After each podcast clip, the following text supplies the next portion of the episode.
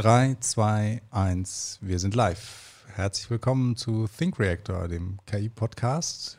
Heute zweite Folge. Roland ist da. Hi. Moin. Ich bin da. Wir haben heute unseren ersten Studiogast. Roland hat alle Connections äh, spielen lassen, um ihn direkt zur zweiten Folge herzukriegen. Wir haben heute nämlich Alexa hier sitzen. Herzlich willkommen. Ich bin mir leider nicht sicher. Na, Alexa ist noch ein bisschen nervös. Aber wir, wir werden sehen, ob wir sie noch. Ja. Äh, Ganz ehrlich, wollen wir das nochmal cutten? Können. Nein. wir wollten einen ungekatteten äh, Podcast machen. Genau, aber wenigstens bei der Vorstellung von Alexa hätte man. Aber wir können ihr nochmal eine Chance geben. wenigstens da hätte sie funktionieren können. Ne? Wir können ihr nochmal eine Chance geben. Alexa, schön, dass du hier bist. Danke. Ich freue mich, hier zu sein. Also, so war das geplant eigentlich. Ja. Ne? Ich meine, das ist auch eine super Überleitung. Alexa, vielen Dank. Ähm, weil bevor wir heute loslegen, wir wollen heute über KI in der Praxis reden, ähm, dachte ich, wir gucken noch mal kurz äh, uns die letzte Folge an, beziehungsweise nicht komplett, die 100 Minuten oder wie viele es waren, sondern ähm, mir ist einfach aufgefallen, wir machen das ja zum ersten Mal, machen wir jetzt ja mal keinen Hehl draus, ne? Und ähm, ähm, ich dachte einfach, wir fangen jetzt noch mal neu an, nachdem ihr euch das alles angehört habt. Ähm, und äh, nehmen euch noch mal ein bisschen mit, was wir eigentlich machen wollen. Also die Idee ist ja wirklich, wir haben uns zusammengesetzt, haben wir letztes Mal schon erzählt, äh, wir wollen ein bisschen zu, über KI aufklären. Jetzt haben wir eine Sendung gemacht über, was ist eigentlich KI und wir haben sehr lange gesprochen. Ich glaube, da war viel drin. Äh, man hat aber auch gemerkt, glaube ich, ähm, die knackige Definition von KI, die wirklich umfasst und jedem klar macht, was es ist, die finden wir halt nicht so einfach. Und das ist halt, glaube ich, auch genau der Grund, warum wir hier sind. So, ähm, denn man kann das eben in, du hast starke, schwache KI erzählt, Roland. Äh, wir haben ein bisschen über, darüber gesprochen, was kann ich sehen an so einem KI-System, was steckt vielleicht dahinter, also dass das vielleicht auch unterschiedliche Welten sind ähm, und, und, und, viele, viele Ebenen. Und wir haben uns halt überlegt, das wollen wir machen, haben uns hier zusammengesetzt. Ihr habt hier einen großartigen technischen Support reingebracht, mit eurem Team auch. Und äh, ich will auch nicht nochmal, also ich will auch nicht verschweigen, dass Julian auch noch hier ist. Ne? Wir haben noch eine dritte Person, der uns äh, technisch total unterstützt und hier auch dafür sorgt, dass wenn wir irgendeinen Quatsch erzählen, dass das vielleicht nochmal gecheckt wird, ob das äh, so stimmt. Unser, Fakt, unser Faktenchecker. Unser Online-Faktenchecker, genau. Und äh, äh, ich habe letztes Mal gesagt, wir haben keinen Plan. Das stimmt nur so halb. Ähm, wir haben den Plan natürlich gemacht, was, man, was wir so für Themen haben, sozusagen. Also wir haben auch den Plan, uns eben noch Gäste dazu zu holen, wie heute, einen etwas äh, außergewöhnlichen Gast. Und ähm, äh, wo, wir haben halt keinen Plan über den Verlauf des Ganzen. Das hat man ja heute schon gemerkt. Ähm, es können Dinge passieren, die halt äh, äh, nicht geplant waren? Oder äh, ist es auch so, dass wir vielleicht mit dem Thema anfangen und bei einem ganz anderen Thema rauskommen? Aber das ist auch genau die Idee. Was wir nicht machen wollen, ist, wir wollen euch nicht langweilen und äh, mal gucken, ob uns das gelingt. So, genau. genau. Das war mir nochmal wichtig zu, zu sagen, so einleitend. Ja. Also ich glaube, genau, das ist vielleicht nochmal ganz gut, äh, die Leute da ein bisschen abzuholen. Ähm, wir wollen ja heute, also wir haben, wir nehmen uns schon immer jedes Mal so ein grobes Thema vor und machen uns da ein bisschen Gedanken zu. Wir sprechen aber absichtlich jetzt im Vorfeld nicht nochmal darüber, weil wir wollen uns ja hier darüber unterhalten. Unser Thema heute ist KI im Einsatz, im Alltag. Also ähm, wo gibt es überhaupt schon überall KI? Wo wird das eingesetzt? Ähm, funktioniert das oder funktioniert das nicht? Deswegen grad, war gerade auch ein gutes Beispiel. Nicht? Man äh, will eine schöne Überleitung machen und dann mhm. tut das verdammte System aber genau in dem Moment das nicht, was man von ihm will. Ähm, und danach geht es aber wieder plötzlich. So, das heißt, ähm, funktioniert das oder funktioniert das nicht? Ist das wirklich hilfreich? Ist das vielleicht aber sogar auch gefährlich? Ähm, werden wir sicherlich auch mal streifen, das Thema. Und ähm, genau, mit welchem, also mir geht es so ein bisschen darum, heute auch den Leuten klarzumachen, wo ist tatsächlich KI überall schon im Einsatz, weil viele, mhm. Le viele Leute denken so, ja, das ist so ein Thema, künstliche Intelligenz, das gibt es noch nicht, funktioniert oder funktioniert irgendwie alles nicht so richtig. Und äh, aber völlig selbstverständlich nutzen sie so irgendwie Google Translate oder so und denken, oh, das funktioniert aber gut. Und ähm, genau, haben aber quasi, ihnen ist nicht wirklich klar, dass da inzwischen ähm, Deep Learning, äh, KI-Systeme dahinter stehen, die halt dafür gesorgt haben, dass das insbesondere in den letzten anderthalb, zwei Jahren extrem an Qualität gewonnen hat, sodass es heutzutage ja schon in den meisten Standardbereichen einen Übersetzer ersetzen kann. Mhm. Und ähm, genau, ich glaube, davon gibt es sehr, sehr viele Systeme. Die werden wir nicht alle covern können jetzt, aber ich glaube, vielleicht können wir exemplarisch so ein bisschen ein paar Dinge herausgreifen und darüber sprechen, äh, was das ist, wie das funktioniert, warum das funktioniert und was die Probleme dabei Ja, sind. ich glaube auch, also ich, ich erlebe das auch so, dass viele Leute ähm, diesen, diesen Begriff äh, relativ abstrakt verwenden oder im Kopf haben und vielleicht auch, äh, ich habe hier heute auch mal R2D2 mitgebracht. Äh, ne, wir alle haben irgendwie Science-Fiction-Filme im Kopf und da ist irgendwie klar, da gibt es eine künstliche Intelligenz oder einen Roboter oder der irgendwas kann. Und ähm, die Frage ist natürlich, wo stehen wir denn gerade? Auch das werden wir heute nicht abschließend beantworten können, aber ähm, wo interagieren wir eigentlich schon mit KI und wo nutzt sie uns, wo hat sie vielleicht sogar schon unseren Alltag verändert ähm, und wohin wollen wir vielleicht eigentlich irgendwie noch gehen. So, ich, genau. Jetzt, äh, ja, wir haben beide so ein paar Beispiele im Kopf. Ähm, Fang doch mal an einfach. ich ich fange mal an. Vielleicht eine Sache, da kann Julian gerade mal äh, einsteigen. Ich habe heute mal, ich habe mal überlegt, ähm, äh, als ich nochmal ähm, drüber nachgedacht habe, mal gucken, was sagt denn Google, wenn ich jetzt eingebe KI im Alltag. Und dann bin ich irgendwie einer der ersten Hits, ist irgendwie gleich ein Artikel des Handelsblattes. Ähm, glaube aus dem letzten Jahr. Mal gucken, ob wir das jetzt finden. Ja, sie, ja, genau, das ist genau das. Sieben Beispiele für KI im Alltag. Das ist vom März letzten Jahres, also ist schon ein bisschen her. Und äh, was ich aber sehr schön finde, ah, muss den Link, klick mal, warte mal, klick mal oben rein und äh, drück nochmal Enter, dann geht es nämlich plötzlich. Das ist irgendwie auch ganz merkwürdig. Egal, also auf jeden Fall, was, was da halt wirklich sehr schön war, es sind sieben Beispiele, die da recherchiert wurden. Und ähm, die ersten Beispiele sind so, okay, ja, klar, kenne ich, äh, äh, kennt jeder. Äh, ich glaube, Navigationsgerät war auch eines dieser, dieser ähm, Beispiele. Und dann, umso weiter man aber runtergeht, umso mehr ist es dann plötzlich äh, KI im Weltraum, äh, KI in der Industrie. Und es ist sozusagen, da ist gar keine, da ist quasi gar keine, gar keine Gar kein Alltag. äh, ja, also das, am Anfang ist Alltag und dann ist irgendwie, äh, ja, kann ich mir, okay, dann Also äh, es scheint die ist Handelsblatt jetzt leider keine Werbung fürs Handelsblatt. Äh, Webseite hat anscheinend ein Problem Genau. gerade. Ja, egal. Also ist ja, aber- egal, aber auf jeden Fall, das finde ich halt, fand ich, fand ich sehr gut, weil es spiegelt, finde ich, für mich die Debatte sehr, sehr gut wider.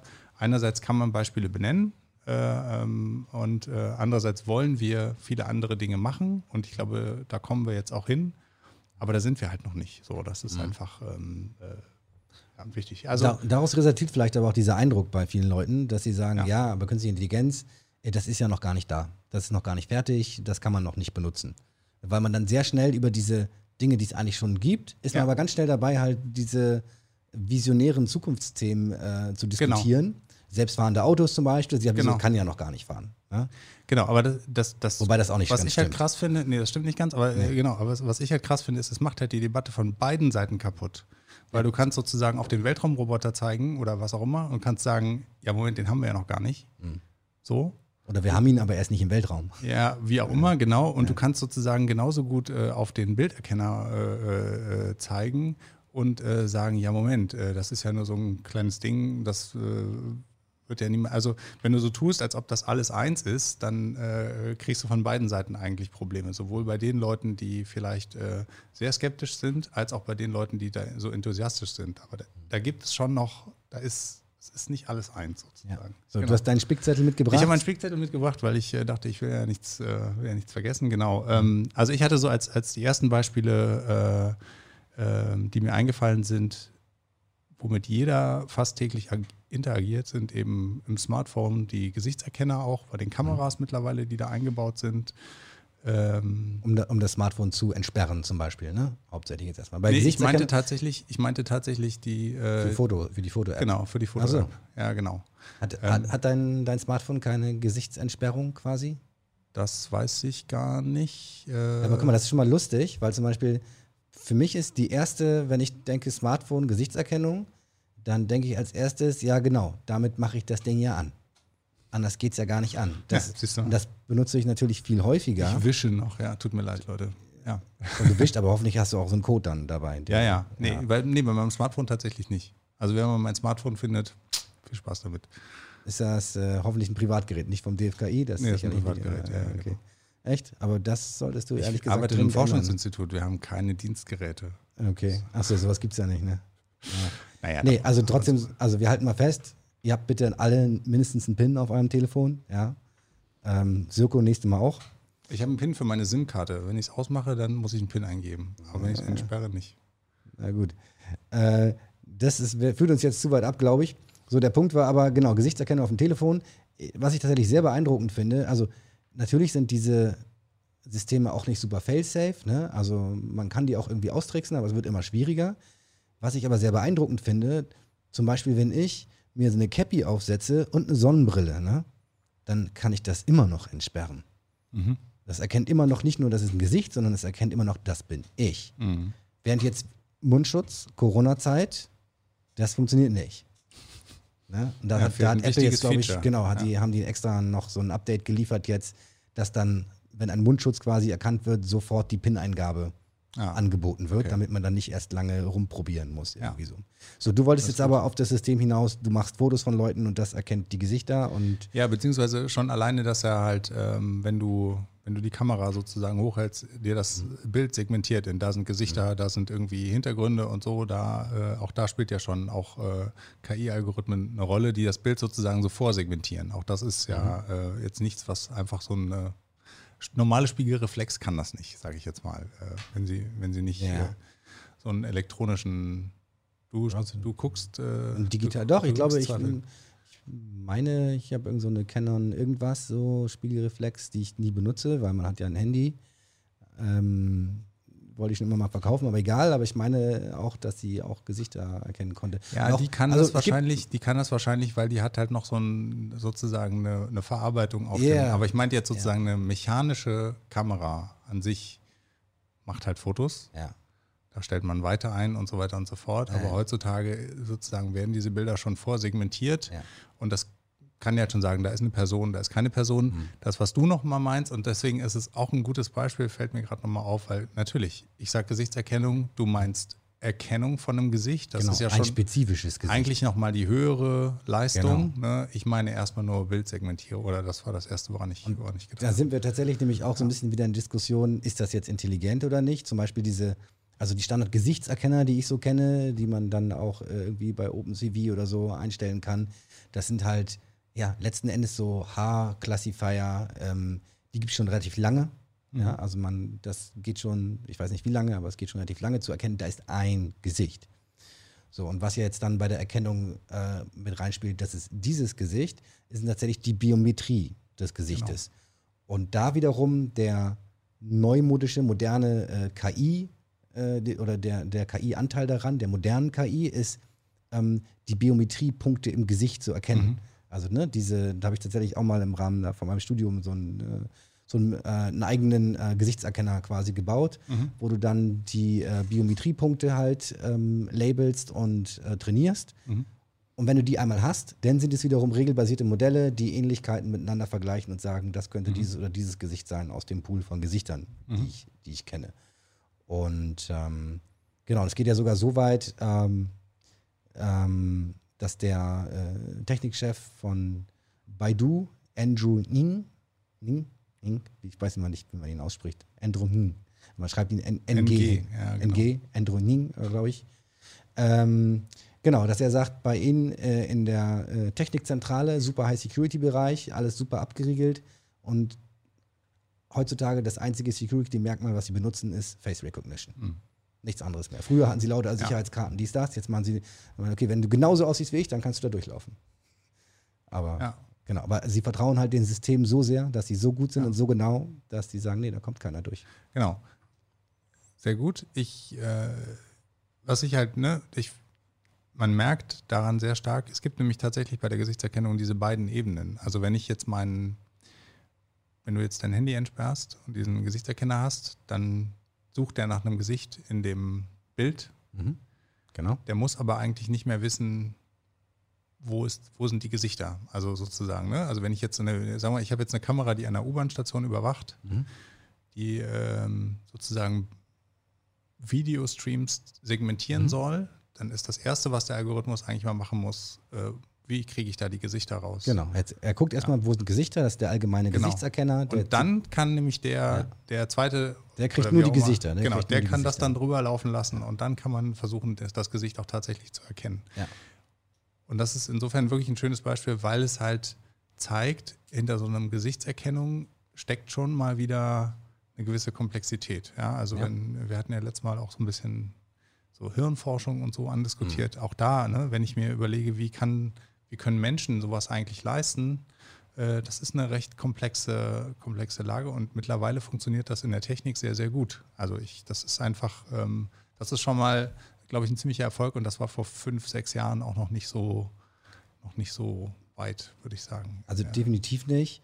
Es gab ja vor ein, anderthalb Jahren oder so diese Diskussion um die U-Bahn-Gesichtserkennungsüberwachung, Genau. die sie auch testweise in Berlin da gemacht haben. Und dann hieß es aber, äh, nämlich zum Beispiel, die Leute, wenn sie das nicht wollen, also können sie entweder müssen sie da nicht lang gehen oder dann sollen sie sich halt quasi etwas verhüllen. Da waren auch im Gespräch, meine ich mich zu erinnern, Sonnenbrille, Mütze und dann sei es schon ausgehebelt. Mhm. Ja, wo ich dann, ne, mein, also mein iPhone ist dann nicht ausgehebelt. Ja, das, erkennt war vielleicht immer noch. damals noch der Fall, dass man dann, ja, genau. Vielleicht ist das jetzt schon, das ist auch übrigens ein Aspekt bei vielen KI-Systemen. Vor anderthalb Jahren war das top modern und ein Jahr später ist es schon Legacy wieder und, und, Ja. und überholt. Ne? Und man kommt dann auch selber, selbst als jemand, der in der Branche tätig ist, man kommt manchmal kaum hinterher, das äh, tatsächlich alles mitzuschneiden, was sich alles schon wieder verbessert hat und Ja. was, was geht. Also wir versuchen das, da immer dran zu bleiben, äh, ihr sicher auch, aber es ist, Ja, es ist gar nicht leicht. Äh, Ja. Gerade wenn man so nicht auf einen bestimmten Bereich fokussiert ist, sondern auf, auf viele.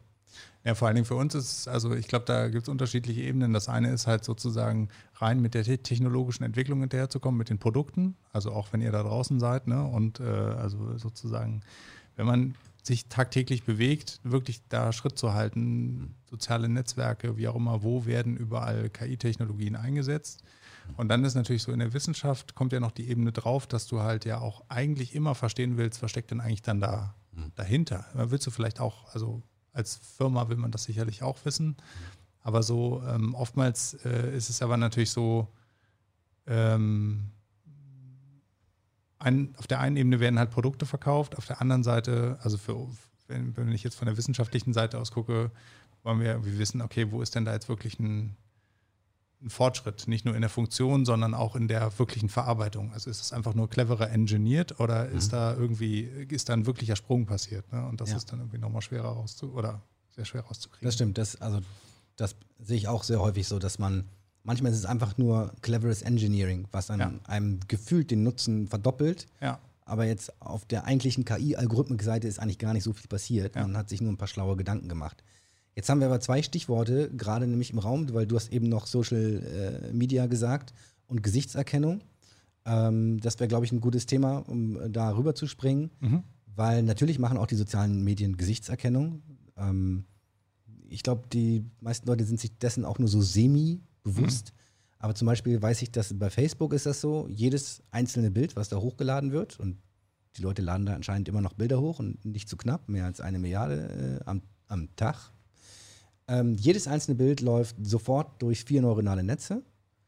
Das erste neuronale Netz macht Objekterkennung, was ist drauf auf dem Bild. Ne? Ist das ein Landschaftsbild oder ist da ein Hund drauf? Wenn ja, was für ein Hund oder Leute, keine Mhm. Ahnung, macht so allgemein, was ist auf dem Bild drauf. Äh, das zweite neuronale Netz macht eben Gesichtserkennung, um dann Personen zu taggen. Auf diesem Foto sind zu sehen folgende Personen. Mhm. Da muss man sich normalerweise nicht drum kümmern. Äh, Das dritte neuronale Netz erstellt Bildunterschriften, also Text, der beschreibt, was auf dem Bild zu sehen ist. Ähm, ja, wenn man wohlmeint ist, könnte man sagen, ja, das ist gut für ähm, irgendwie, was ich, Sehbehinderte, die nicht lesen können und dann können sich das vorlesen lassen zum Beispiel. Ähm, wofür es natürlich auch super ist, ist für Targeting von Werbung. Dann weiß man, in welchem Umfeld ungefähr man seine Werbung schalten kann, kann Schlagwörter und dann kann zu dem passenden Foto, wo ein Hund drauf ist, kannst du die Hundefutterwerbung noch platzieren oder keine Ahnung. Ne? Und das vierte neuronale Netz guckt nach Gewalt und Pornografie. So, das dauert Jan Le, Le Cun, der äh, äh, quasi einer der ähm, AI-Legenden, äh, die, die wir haben, ähm, und äh, eben Chief of oder Head of AI bei Facebook, sagt, das dauert zwei Sekunden maximal, äh, diese vier neuronalen Netze zu durchlaufen. Und genau, also das, ne, mehr als eine Milliarde Mal am Tag Mhm. passiert das. Und das Zweite, was in den sozialen Medien ja auch passiert ist, ähm, eben sind die Algorithmen, die bestimmen, was du überhaupt siehst in deinem Feed. Mhm. Ähm, auch das, ich denke mal, die meisten Leute haben das inzwischen realisiert. Dein Nachrichtenstream, den du da hast, das sind nicht alle Updates von allen Leuten, die du kennst und deinen Freunden, sondern es ist ungefähr maximal vielleicht 10 Prozent, je nachdem, wie vielen Leuten man da folgt, vielleicht auch nur 1 Prozent Mhm. von dem, was da an Content tatsächlich produziert wird in deinem Netzwerk. Und ähm, die Algorithmen suchen halt aus, was du siehst. Ähm, das war anfangs stark regelbasiert. Inzwischen ist das bei den meisten Großen auch alles Deep Learning basiert. Ähm, teilweise auch so, dass dann ähm, die Firmen selber sagen, ja, also ne, der Algorithmus macht das so gut er kann und bestimmte einzelne Empfehlungen sind teilweise schwer zu erklären. Ähm, und es scheint aber für die gut zu funktionieren. Und das ist auf jeden Fall auch ein Touchpoint, den eigentlich fast jeder Mensch, der, also oder jeder Mensch, der sich irgendwie in dieser so, so Welt der sozialen Medien in irgendeiner Form bewegt, quasi dann auch täglich hat. Ähm, ob man das ohne, dann. ohne es eigentlich zu merken. Ne? Und Genau. Ich, genau, ich, da gab es ja, ich weiß nicht, wie, wie weit äh, Facebook damit gekommen ist, aber es gab irgendwie, äh, ich überlege gerade, vor einem Jahr oder so ist es mal durch die Presse gegangen, dass ähm, äh, Facebook ja auch versucht, die nicht nur die, die Gesichter zu erkennen, sondern tatsächlich auch die Orte zu erkennen. Also um irgendwie zu sagen, in, in zukünftiger sozusagen Version mal sagen zu können, äh, pass mal auf, äh, drei Leute äh, waren auf der Party oder ne, waren auf einem öffentlichen Platz irgendwo. Was Mhm. und das ich, war da und da in das war da und Berlin, da. Alexanderplatz. Und warst du da nicht auch, weil Ja. sozusagen hast du ein ähnliches Foto gepostet Ja. oder so. Ja. Ähm, so mit allen Pros und Kontras, die das hat. Aber ich glaube, dass man schon versucht, aus diesen Bildern möglichst viel Informationen rauszu, rauszukitzeln. Also- also auch, ich meine, ein krasses Beispiel dazu ist, da ähm, hatte ich auch mal mit jemandem drüber zu gesprochen, nämlich dieses aus Fotos zu erkennen, wo das ist. Das äh, brauchen zum Beispiel auch die Strafverfolgungsbehörden, zum Beispiel im sehr unschönen Bereich äh, Kinderpornografie. Versuchen die halt mit allen Mitteln rauszufinden, wo diese Arschlöcher sitzen. Ja.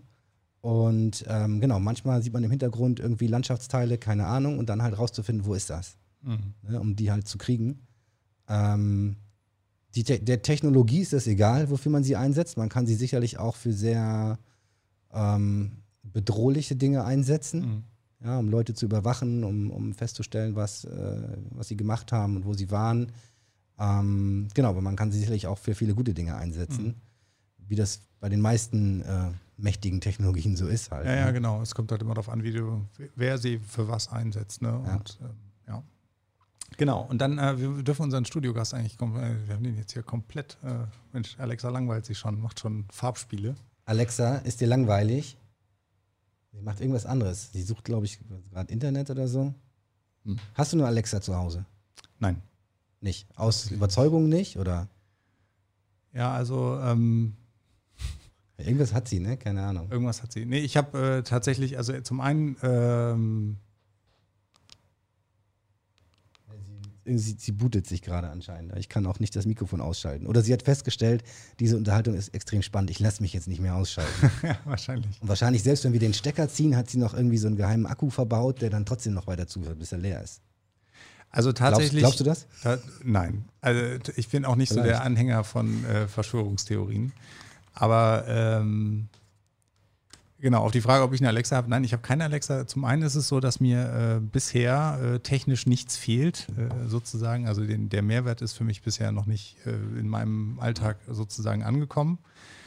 Äh, weil das äh, für mich jetzt immer so das erste Kriterium wäre, bringt es mir irgendwas? So. Und das andere ist aber doch, dass ich tatsächlich auch ähm, der Technologie, wenn wir speziell über Alexa reden, über die oder über diese, diese Spracherkenner, äh, nicht wirklich äh, traue, sozusagen. Ja. Also ähm, Weil sie zuhören die ganze Zeit? Oder, oder? weil sie zuhören können die ganze Zeit, Ja. das ist ja auch irgendwie. Tun sie äh, auch. Genau, tun sie. Und ähm, es ist irgendwie, Sascha Lobo hat mal in einem Vortrag äh, das als äh, Standwanze bezeichnet.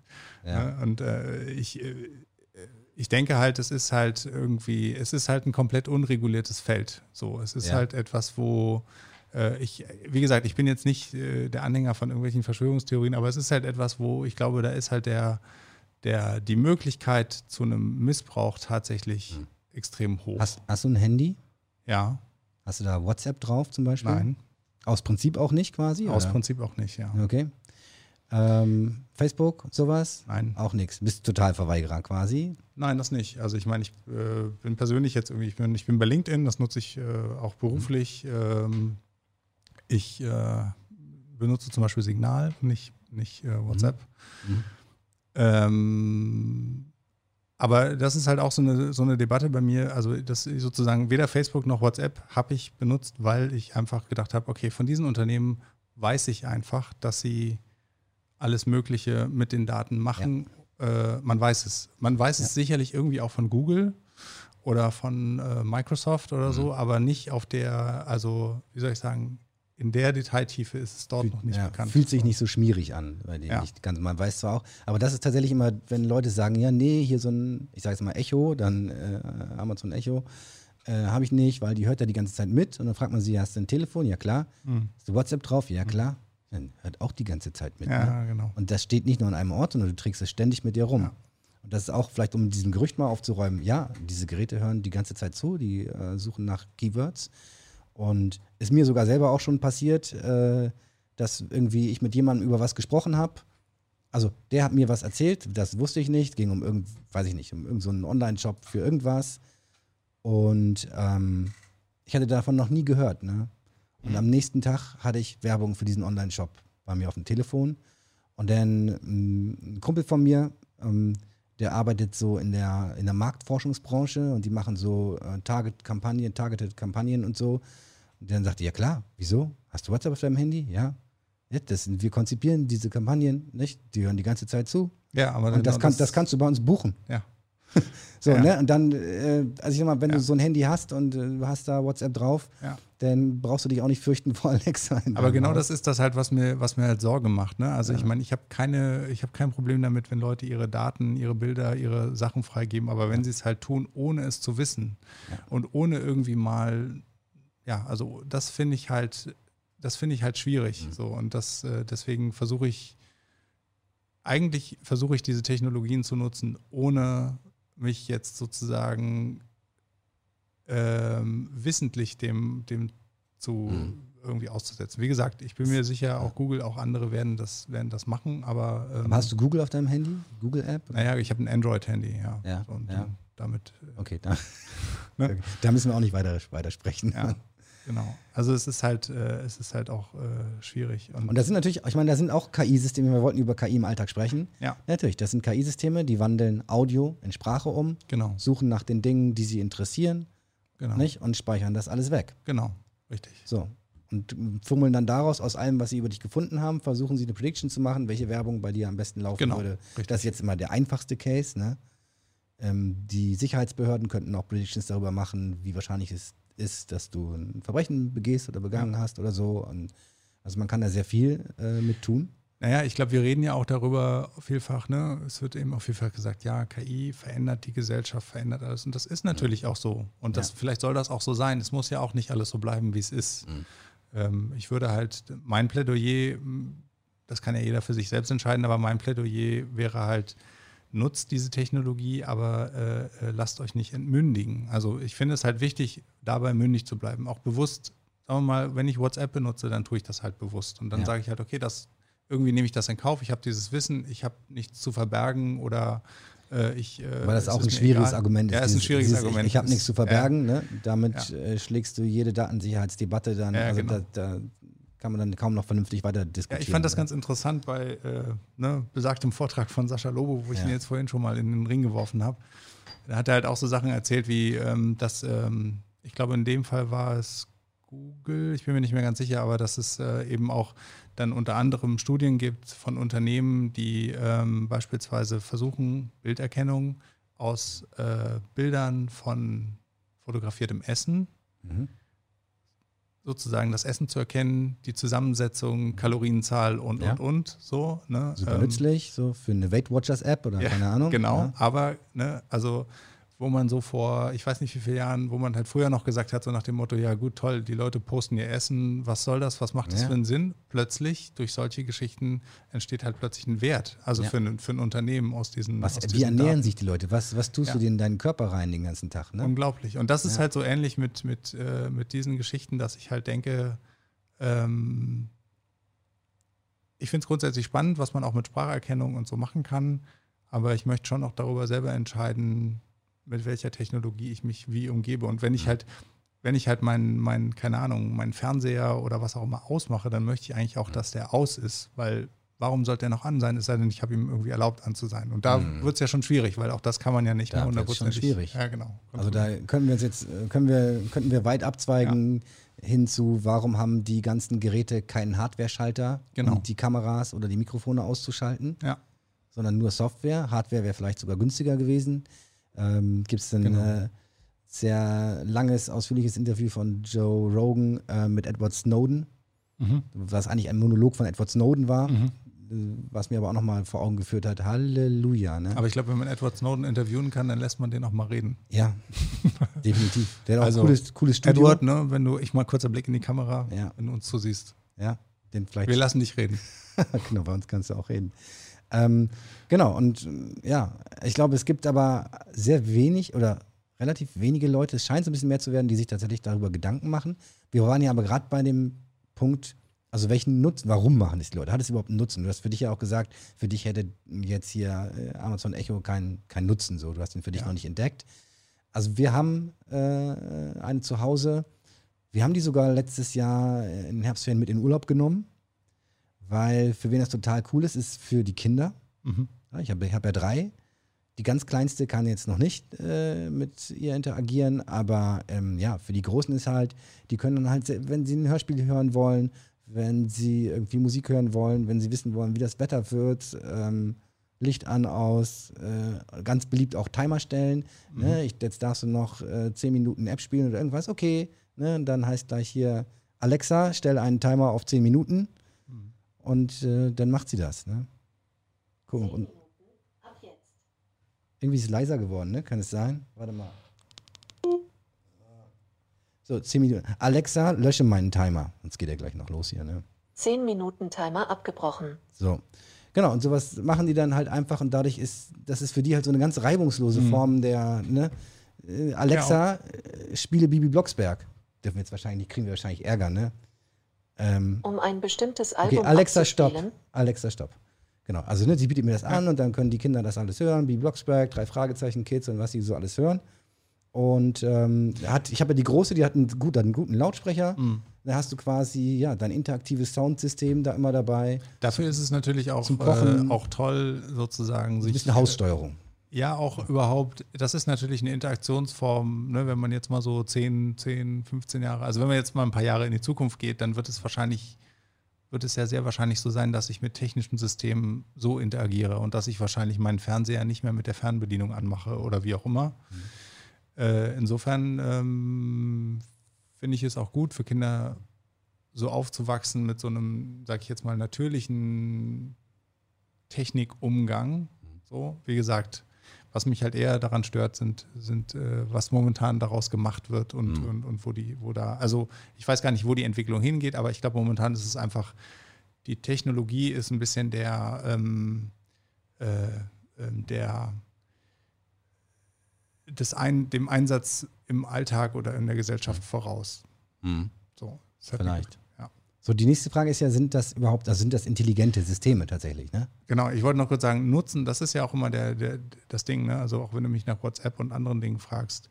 Es gibt ja ganz, ganz viel Nutzen bei diesen Technologien und ich glaube, da wird auch jedem klar. Und ich meine, wenn ich anfange mit Freunden meine Fotos zu teilen, meinen Alltag zu teilen, auch über Bilder das zu unterstützen, das ist natürlich was, das hat es einfach, also das gab es halt vorher nicht. Das Ja. ist halt was Neues, was ich machen kann.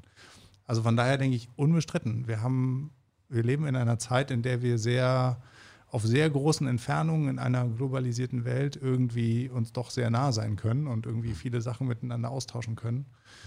Das äh, sind, finde ich, sind unbestrittene Vorteile. So. Ja. Ja. Alexa, bist du intelligent? Das fände ich etwas anmaßend. Aber hey, ich gebe mir Mühe. Ich glaube, das fasst es tatsächlich ganz gut zusammen. Also sie ist ähm, deutlich intelligenter geworden, vor allen Dingen. Wir haben die schon länger zu Hause. Und inzwischen kann sie ja wirklich auch, sie guckt, geht selbstständig ins Internet ne? und guckt Dinge nach. Ich dachte jetzt, du sagst, sie geht selbstständig aufs Klo. das war so. Sie geht selbstständig aufs Klo. Ja. Ähm, das machen auch nicht, noch nicht alle meine Kinder. Aber wie gesagt, die Kleine ist auch noch klein. Ähm, aber tatsächlich, ich weiß nicht, Alexa, wie viele Einwohner hat Bremen? Gemäß der letzten verfügbaren Daten aus dem Jahr 2016 ist die Bevölkerung von Bremen 566.000 Personen. Ne, und sie, also man kann sie ganz viele Dinge fragen. Das ist tatsächlich, ich meine, und ich habe übrigens in dem Zusammenhang auch äh, über Google ähm, gelesen, über die Google Search, dass, ähm, also damals war es noch zwar der kleinere Teil, aber ich glaube, es waren schon 30 Prozent oder so äh, der Sucheingaben kamen über Sprache schon rein. Das ist, es einfach ähm, weniger Reibung hat in der Kommunikation, als wenn man irgendwas tippen muss. Und genau, hier kannst du sie halt einfach fragen. Das ist auch wiederum, ne, auch für die Kinder, aber auch für uns manchmal zu Hause. Man Ja. fragt sich, wie ist das eigentlich äh, da oder da? Und dann fragt man sie mal kurz und immer häufiger hat sie eine gute Antwort parat. Ne? Ah, okay, dann geht das ja schon mal in die richtige Richtung. Ich glaube, also ich weiß jetzt nicht genau, wie weit Alexa ist mit, ähm, äh, ich habe mir auch nochmal aufgeschrieben, Spracherkennung, ne? Ja. oder das haben wir ja sozusagen jetzt auch beide hier auf dem Schirm.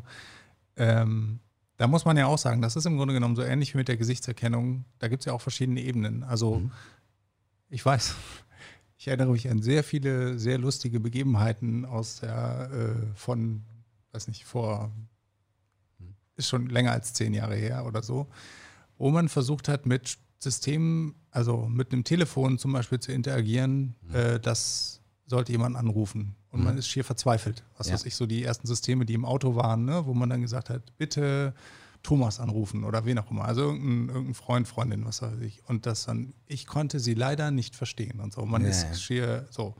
Mittlerweile sind wir da ganz woanders. Die Systeme haben eigentlich überhaupt kein Problem mehr, auch unter teilweise schwierigen Bedingungen. Also äh, das, das zu erkennen. Ich meine, Außer wie eben ganz am Anfang bei uns, als sie Hallo sagen sollte. Ne? ja, genau, aber, aber, tatsächlich, tatsächlich ist das auch meine Wahrnehmung. Dass sie, genau. Also ne, man kann sowas mit der Technologie von damals, sowas zu Ja. bauen, hätte sich niemals verkauft. Das wäre ein Wut, ein Wut. Ja, ich, äh, ich habe tatsächlich Leute. ähm, Ende 2018, auf, als wir auf dem World AI Summit waren, Julian, das war Ende 2018, ne? Ähm, genau, da war so ein Kollege von Google, der hat Zahlen präsentiert, was die Accuracy ähm, der ähm, Speech Recognition angeht, also äh, wie akkurat der Text ist, der da rauskommt aus dem Audio. Und Menschen machen ja auch Fehler dabei. Und tatsächlich war das da so, dass gerade der Level überschritten war der Fehlerrate der Menschen. Also dass da die Systeme tatsächlich das besser erkennen können. Was jetzt. war die Aufgabe für den Menschen? Muss ja immer da- dazu fragen. Also sprich, der, der, der, der, es wurde was gesprochen und der ähm, Spracherkenner hat es äh, sozusagen aufgeschrieben und dann beim Menschen war es das Gleiche, also quasi ein Diktat. Ich, ich muss nur mal fragen, weil Genau. ich, Ja, Diktat, genau. also okay, Diktat, klar. ähm, da kommt was Gesprochenes und du musst das wiedergeben. Und ich glaube auch bei den Menschen irgendwo zwischen drei bis fünf Prozent Fehlerrate. ja, Genau, und dann die Sprachsysteme gerade einen Tick darüber, also einen Tick besser. Und tatsächlich, also funktioniert das sehr gut. Allerdings sind das alles noch ziemlich große Systeme, die laufen nur in der Cloud. Bei Amazon zum Beispiel auch der Spracherkenner, den kannst du zwar buchen ähm, und dann für deine eigenen Apps und so verwenden. Das läuft aber nicht in Deutschland. Gibt ja auch AWS-Server, kannst du in Frankfurt hosten, aber den Spracherkenner gibt es nicht in Deutschland. IBM Watson, den gibt es in Deutschland. Ähm, und Google ist halt extrem gut auch, ähm, die Sprache quasi in Text umzuwandeln. Das sind aber, genau, gibt es noch nicht so wirklich offline. Das ist wiederum bei uns ja auch für viele datenschutzrelevante Ja. äh, Sachen, die wir da mit den Krankenkassen zusammen machen und so. Das muss halt alles offline sein. Da gibt es das Fraunhofer IDMT hier in Oldenburg. Die haben einen Erkenner gebaut, der ist in der äh, Telekom Alexa, wie heißt das? T-Home oder so. Irgend sowas. Ähm, die Telekom Alexa. ja, äh, wissen die Leute besser, Ja, was. ist immer schon gut, wenn man, äh, wenn man es mit dem Branding geschafft hat, ne, so, so weit zu kommen. So. Genau. Und ähm, da kommt nicht nur die Akustik vom Fraunhofer IDMT, sondern tatsächlich auch die Hallo Magenta heißt es, sehe ich gerade hier. Ähm, sondern ähm, genau, auch eben der äh, Speech-to-Text, die Speech-to-Text-Komponente und wir verwenden die tatsächlich auch in äh, so ein paar Projekten hier. Ähm, Genau, also das, glaube ich, dieses Problem geht ganz gut. Man macht das heutzutage mit, äh, oder das war zumindest vor zwei Jahren noch State of the Art, wahrscheinlich geht es inzwischen schon noch anders besser, mit LSTM, Long Short-Term Memory, äh, erfunden von Jürgen Schmidhuber in den 90ern. Mhm. Ähm, genau, damals haben ihn alle ausgelacht. Und das ist eine Geschichte, die er gern erzählt auch, wie er quasi, ich weiß nicht, ob es auf einer Neurips oder äh, irgendeiner großen bekannten Konferenz war er und wollte das vorstellen und hatte dann eine Session, einen Talk und denn als die Session anfing, war nur eine andere Dame im Raum. Sagt, es tut mir leid, aber dann müssen wir, wir beide das jetzt wohl machen. Mhm. Da hat sie gesagt, ja, aber mach bitte nicht so lang, ich bin die nächste Speakerin hier. so, das heißt, das war für ihn nicht so ganz lustig. Und genau, jetzt ist es natürlich umso mehr eine Genugtuung für ihn äh, zu sehen, dass täglich auch milliardenfach sein, seine Ideen äh, umgesetzt werden und tatsächlich in der Produktion sind. Ne? Das ganze Thema Übersetzung, Machine Aber Translation. Wie lange ist das her? Also, weil das ist nämlich auch so ein typisches. 90er. Ich glaube, ja. Anfang der 90er, glaube ich. Das ist auch so ein typisches Beispiel von, wie lange dauert es eigentlich, bis, bis Dinge dann auch tatsächlich mal, mal ankommen irgendwo. Ne? Ja. Also, das ist irgendwie. So, jetzt haben wir Wahnsinn. Auf, ja. auf der einen Seite haben wir, wir wollten ja auch diese Komponenten mal so ein bisschen runterbrechen. Ne? Genau. Wir haben die Komponente Sprache zu Text. So, das macht so ein LSTM, Long Short Term Memory. Das sind Modelle, die in der Lage sind, Sequenzen zu zu verarbeiten und auch Sequenzen zu generieren. Also nicht nur ein Input und ein Ergebnis, sondern ich habe eine Reihe von Inputs, mhm. die auch eine zeitliche Reihenfolge haben mhm. und daraus will ich eine neue zeitliche Reihenfolge Outputs generieren. Jetzt ist es aber so, dass äh, zum Beispiel jetzt hier bei, bei, dem, bei dem Echo, den wir hier haben, ich will jetzt immer nicht ihren Namen sagen, weil dann will sie immer gleich auch zum Gespräch beitragen. Ne? Wir nennen sie mal Andrea, hatten wir gesagt, oder? Andrea. Genau. genau.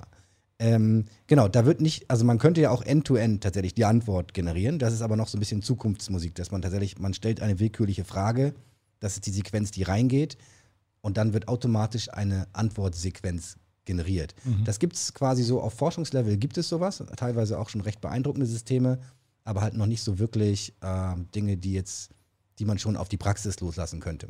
Gibt es aber auch gerade sehr viel Entwicklung. So, das heißt, wir haben Text dann und dann muss ich, äh, aktuell ist das so, zumindest bei den Alexa Skills auch, die man bauen kann, ist das so, dass man dann, dieser Text wird ähm, segmentiert nach Intents, nach bestimmten Absichten, die der Nutzer haben könnte, wie er will einen Timer stellen, er will Musik hören oder mhm. und danach folgt im Prinzip ein ähm, regelbasiertes Skript von mhm. Aktionen ähm, oder Antworten, die dann, die dann erfolgen. Und das heißt, da doch, doch, dann kommt noch wiederum eine KI-Komponente, sondern dann wird nämlich ein Antworttext irgendwo generiert und dieser Text muss ja wieder in Sprache umgewandelt werden. Mhm. Ich muss nochmal eins zurückspringen. Die Intent-Erkennung an sich, auch das ist heute natürlich Deep Learning basiert. Das heißt, jemand sagt, ähm, ich möchte gerne einen 10-Minuten-Timer stellen, dann zu erkennen, ah, da will jemand einen Timer stellen.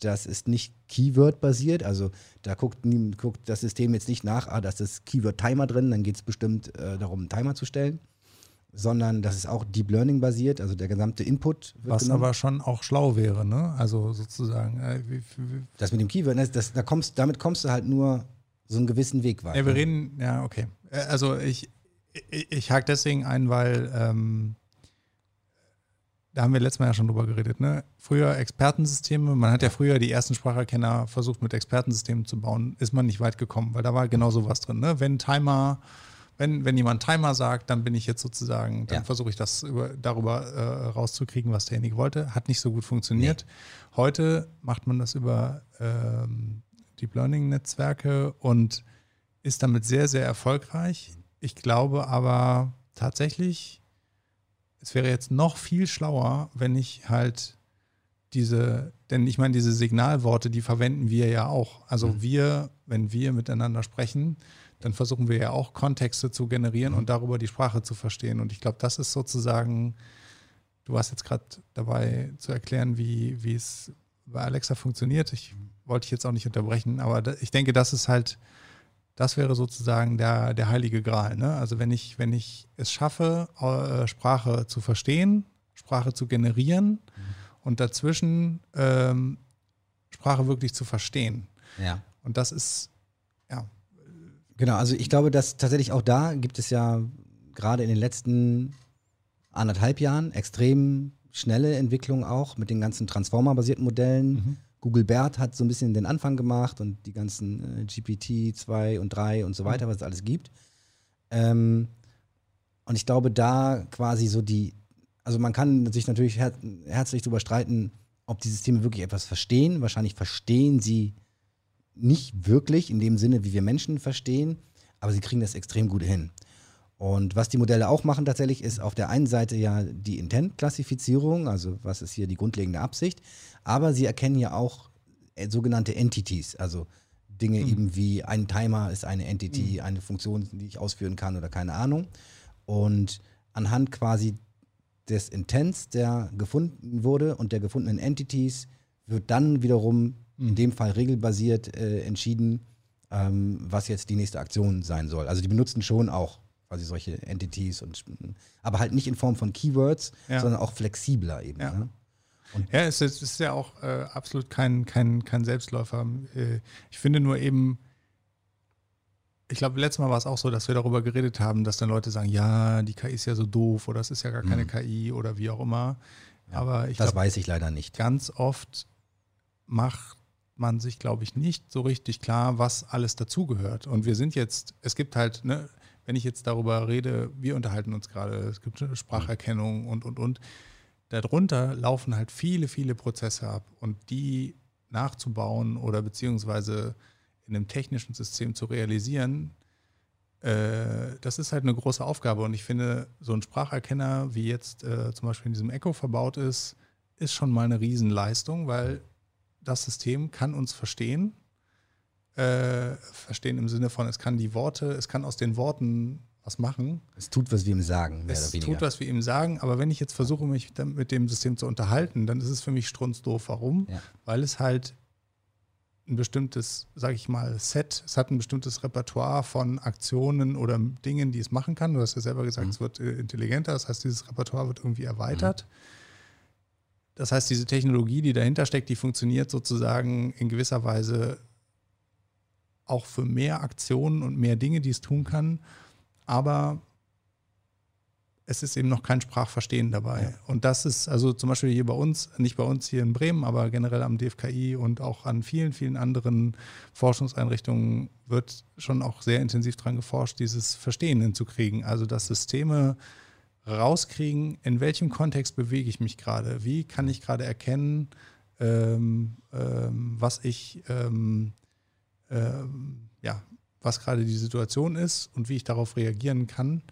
Weil man kann sich ja vielleicht auch vorstellen, das, was du jetzt er erzählt hast, wenn ich das einkapsel in einen Kontext, also ich weiß den Kontext so, dann bin ich jetzt halt nicht mehr Alexa, sondern dann bin ich jetzt halt irgendein anderes System, was mir vielleicht gerade, was weiß ich, was vielleicht gerade bei einem Feuerwehreinsatz äh, sagen soll, ähm, der Typ ist rechts rumgerannt, der andere ist links rumgerannt ja. und hier in der Mitte war noch keiner oder so. Mhm. Also ganz anderer Kontext. Ähm, äh, dann ja, dann das wäre sozusagen so der, der, der heilige Gral. Und ich glaube, viele Leute machen sich das nicht bewusst. Ne? Viele Leute mhm. machen, also man, manche Menschen machen oder manche Leute machen sich darüber dann lustig ähm, oder, oder stellen das irgendwie in Frage, aber es ist eben, äh, es gibt eben verschiedene Ebenen, auf denen so eine Spracherkennung stattfinden kann. Ich, ich glaube tatsächlich, so ein, ein Problem, was ich bei all diesen Sprachsystemen, auch ob Siri ist oder egal was, ich hatte bei allen so ein bisschen den Eindruck, vielleicht ein bisschen zu früh gelauncht, mhm. mit sehr hohen, mit einer sehr hohen Erwartungshaltung der Kunden.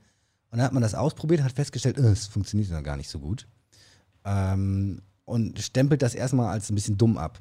Was in Wirklichkeit natürlich passiert ist, diese Systeme wurden mit, absichtlich gelauncht, mit Absicht gelauncht, weil man braucht die Daten. Man braucht echte Daten von echten Leuten und zwar massenhaft, damit man daraus lernen kann und es besser machen kann. Mhm. Und dann wird, das, dann wird das immer besser am Anfang meist ein bisschen schleichen und irgendwann legt es dann so einen kleinen Hockeystick hin, wo es auf einmal wirklich nützlich ist und die Leute benutzen das dann auch, nehmen das aber trotzdem irgendwie nicht so als intelligent wahr, weil man ja vorher schon erlebt hat, ah, das funktioniert alles nicht so richtig, naja, endlich funktioniert jetzt mal das so ein bisschen oder so.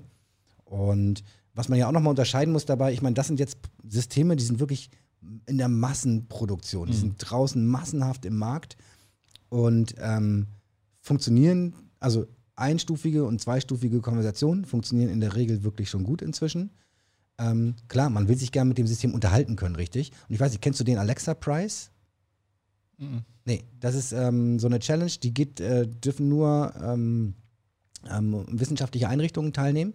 Und äh, es gibt ein Preisgeld äh, immer jedes Jahr, glaube ich. Kannst du auch mal nachgucken, sonst Julian.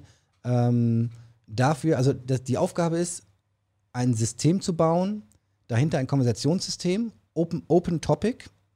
Äh, das heißt, das System muss auf alles vorbereitet sein und es zu schaffen, den Nutzer 20 Minuten lang in der Unterhaltung zu halten. Mhm. Quasi. Ohne dass dem langweilig wird. Mhm. Und immer dies am besten machen, kriegen wir immer Geld. Und ähm, genau, man kann das auch äh, aktivieren. Äh, also du kannst es selber ausprobieren auch. Ne? Du kannst sagen, ich will da nicht selber entwickeln, sondern Hm. ich will durch meine Interaktion mit dem, mit dem äh, Gerät oder mit dem System quasi Feedback geben.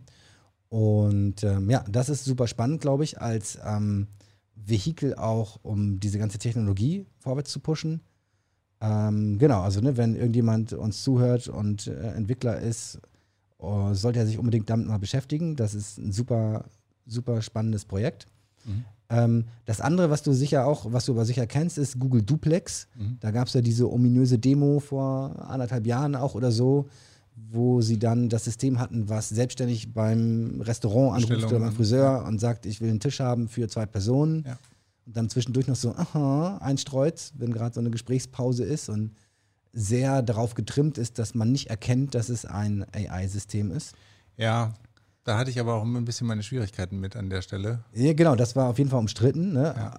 Ich glaube, hinterher waren sich alle einig, AI-Systeme sollten sich als solche ausweisen. Also man sollte mal, hallo, hier ist äh, Ja, der virtuelle, äh, weil das wirklich aber auch schon so gut war. Ja. Ne? Und man fragt sich jetzt natürlich, okay, das, was wir jetzt sehen hier ähm, bei, bei Amazon oder auch Google Home oder so, das ist okay. Wie weit, also wie gut könnte es tatsächlich schon sein? Mhm. Ähm, wenn es jetzt nicht diese Einschränkung hätte, es muss im Massenmarkt super stabil Mhm. funktionieren, Ja, sondern ist so Frage. einer Development-Umgebung quasi. Ne? Ein Wort vielleicht noch zu Google Duplex. Ähm, dann, ähm, also, oder vielleicht zwei Sachen. Vielleicht wir, kannst du kurz, noch- achso doch, wir hatten gerade drüber gesprochen, was es ist. Ne? Ja. äh, wir, wir reden ja über unterschiedliche, äh, vielleicht auch, noch, auch da nochmal über unterschiedliche Ebenen. Also das, was du sagst mit äh, Alexa ist auf den Markt gebracht worden oder andere auch, ähm, äh, ähm, weil man im Grunde genommen die Daten brauchte und Ja. obwohl es vielleicht noch nicht so noch nicht so ausgereift war oder wie. Das ist sozusagen ein Aspekt, So wie Elon Musk das auch der, macht. der dieser, dieser, genau, dieser, dieser aktuellen Deep Learning Technologie, ne? Und äh, ähm, das, äh, die Frage halt, wie weit geht das? Also wie weit, wie weit wird man mit diesem Ansatz überhaupt kommen? Das werden wir sicher nicht heute besprechen, aber ähm, das ist so die eine Sache. Die andere Sache, das ist halt, ist das der Ansatz, der sozusagen standalone dazu führen wird, dass, dass die KI immer besser wird? Mhm. Oder müssen nicht noch andere Ansätze dazukommen? So, das, äh, das ist halt so auch nochmal eine, eine andere Frage. Und äh, zu Google Duplex wollte ich noch sagen, was mir persönlich nicht so sehr gut daran gefallen hat, also zum einen habe ich auch gedacht, krass, das funktioniert ja wirklich sehr, sehr gut. Ne? Also auch in den Demos. Und ich verstehe auch, dass man damit Werbung macht und rausgeht und Leute beeindruckt. Verstehe ich alles, äh, will ich auch gar nicht in Frage stellen. Aber aus einer, sagen wir mal, Verständnisperspektive heraus, also wenn man sich anguckt, was passiert in diesen Dialogen, dann ist es schon so, das war zumindest mein starker Eindruck, dass ähm, das System hat sich sehr gut verhalten, aber in meinen, äh, nach meinem Eindruck hat sich eigentlich der Mensch, der Gesprächspartner, der nicht wusste, dass er mit einer KI redet, ähm, eingestellt auf die KI. Und das hat Google meines Erachtens ein bisschen unterschlagen. Also, weil es ist ja nicht so, dass der Mensch irgendwie statisch ist und die KI ist irgendwie dynamisch, sondern es reden hier zwei miteinander, die versuchen, einander zu verstehen. Wenn ich jetzt mal das so, so abstrakt, ne? Also die KI versucht den Menschen zu verstehen, der Mensch versucht aber auch die KI zu verstehen. Und genauso wie wenn ich äh, in, einem, in, einem, in, einer, in einer täglichen Interaktion bin und versuche, mich auf mein Gegenüber einzustellen, genauso gut macht das auch derjenige am Telefon. Und wenn man in die Dialoge reinguckt, dann war, wie gesagt, ich habe jetzt keine wissenschaftliche Untersuchung dazu oder so, aber mein Eindruck war ganz stark, der Mensch gleicht die Fehler der KI noch aus in der, in der, in der Diskussion, weil der Mensch war derjenige, der dann nachfragt. Und diese Sachen, die dann eingestreut wurden mit dem, mit diesen Zwischen. Zwischenlauten oder so, da frage ich mich dann halt immer, ist das ein, das ist wahrscheinlich ein Engineering-Ding, oder? Ich, Ja, das ist ein Engineering-Ding. Genau, also das, das ist ja irgendwie, das ist halt dann clever gemacht, aber es ist halt äh, ja nichts, was die KI aus von, von sich Also- heraus tut. Tatsächlich haben wir zum Beispiel auch ähm, jetzt in so einem Projekt, wo wir für eine Krankenversicherung ähm, ein System bauen, wo man, was quasi in die Telefonanlage integriert wird. Und dann hast du immer das Problem, du hast gewisse Latenzen da drin. Ne? Der Kunde hat was gesagt, vielleicht auch was Längeres. Und du musst das ja permanent live währenddessen äh, umsetzen in, ähm, in, in Sprache und es dann klassifizieren. Was wollte der eigentlich? Und das kann unter Umständen ein bisschen lange dauern, sodass das eine unnatürliche Pause wird. Und dann kannst du auch einfach als Engineering-Gesichtspunkt kannst du einfach, sobald du merkst, ah, der hat aufgehört zu sprechen, kannst du irgendwas sagen wie, ähm, okay, einen kleinen Augenblick bitte oder so. Ne? Mhm. Irgendwas, was, ja, klar. Wie es vielleicht auch ein, aber irgendwas, dass man schon mal Feedback kriegt, okay, Ja. da passiert jetzt was. Das ist nur intelligentes Design, aber nicht Ja. Intelligenz vom System, aber einfach um die Latenzen zu kaschieren oder bestimmte Dinge zu kaschieren. Das Coole wäre halt, wenn das System irgendwann selber merken würde, okay, ich brauche jetzt einen Moment, ich muss das jetzt, äh, ich, muss, ich muss sowas mal einschieben, um meinem Gegenüber sagen zu können, Ja, äh, ich bin hier nicht tot, sondern genau. äh, ich Genau, bin das kann dran. man, kann, das ja. kann man alles tun. Ja. Ähm, Sehr ja. spannend. Genau, sehr, sehr spannend. Genau. Ich habe noch äh, auf meinem Zettel stehen noch zwei weitere Beispiele. Ja, mach mal. Ich noch, ich, ich streue mal weiter ein. Ähm, genau, ich habe hier noch den, den äh, Staubsauger, Rasenmäher, was auch immer, Wischroboter äh, aufgeschrieben.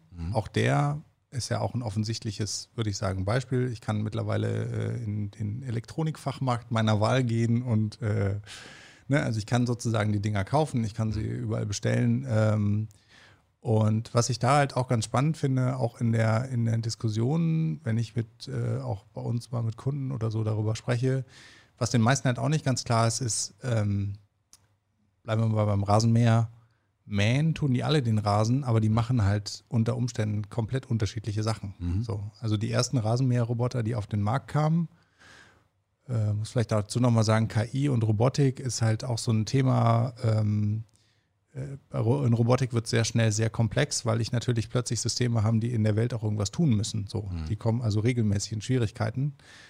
Und dann ist die Frage, wie macht man sowas so? Und die ersten Rasenmäherroboter, die es, die es auch so kommerziell zu kaufen gab, ähm, einige werden das ja vielleicht äh, sich auch gekauft haben.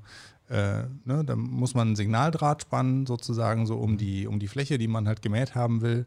Und dann ist es so, dass die ersten Systeme tatsächlich wirklich nur bis zu diesem Signaldraht gefahren sind, dann eine, äh, ich sag jetzt mal, zufällige Winkel äh, sich gedreht haben und weitergefahren sind. Und die Staubsaugerroboter das genauso.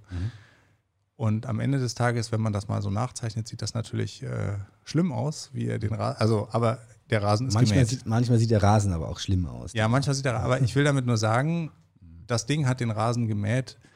Das war aber jetzt, glaube ich, wirklich, ich glaube, kann man mit Fug und Recht behaupten, da war kein bisschen KI drin. Ne? Das war sozusagen Gutes Engineering. gutes Engineering. Ja. Trotzdem habe ich ein System, was den, den Job macht. Mhm. Vielleicht nicht so gut so wie andere. So.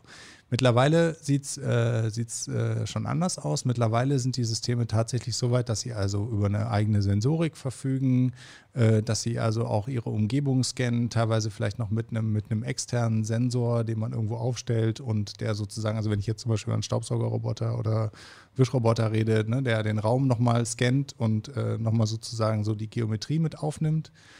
Äh, und äh, je nachdem, äh, welches System ich dann habe, haben die Systeme dann trotzdem so eine Art äh, Wisch- oder Saugheuristik, nach der sie dann arbeiten.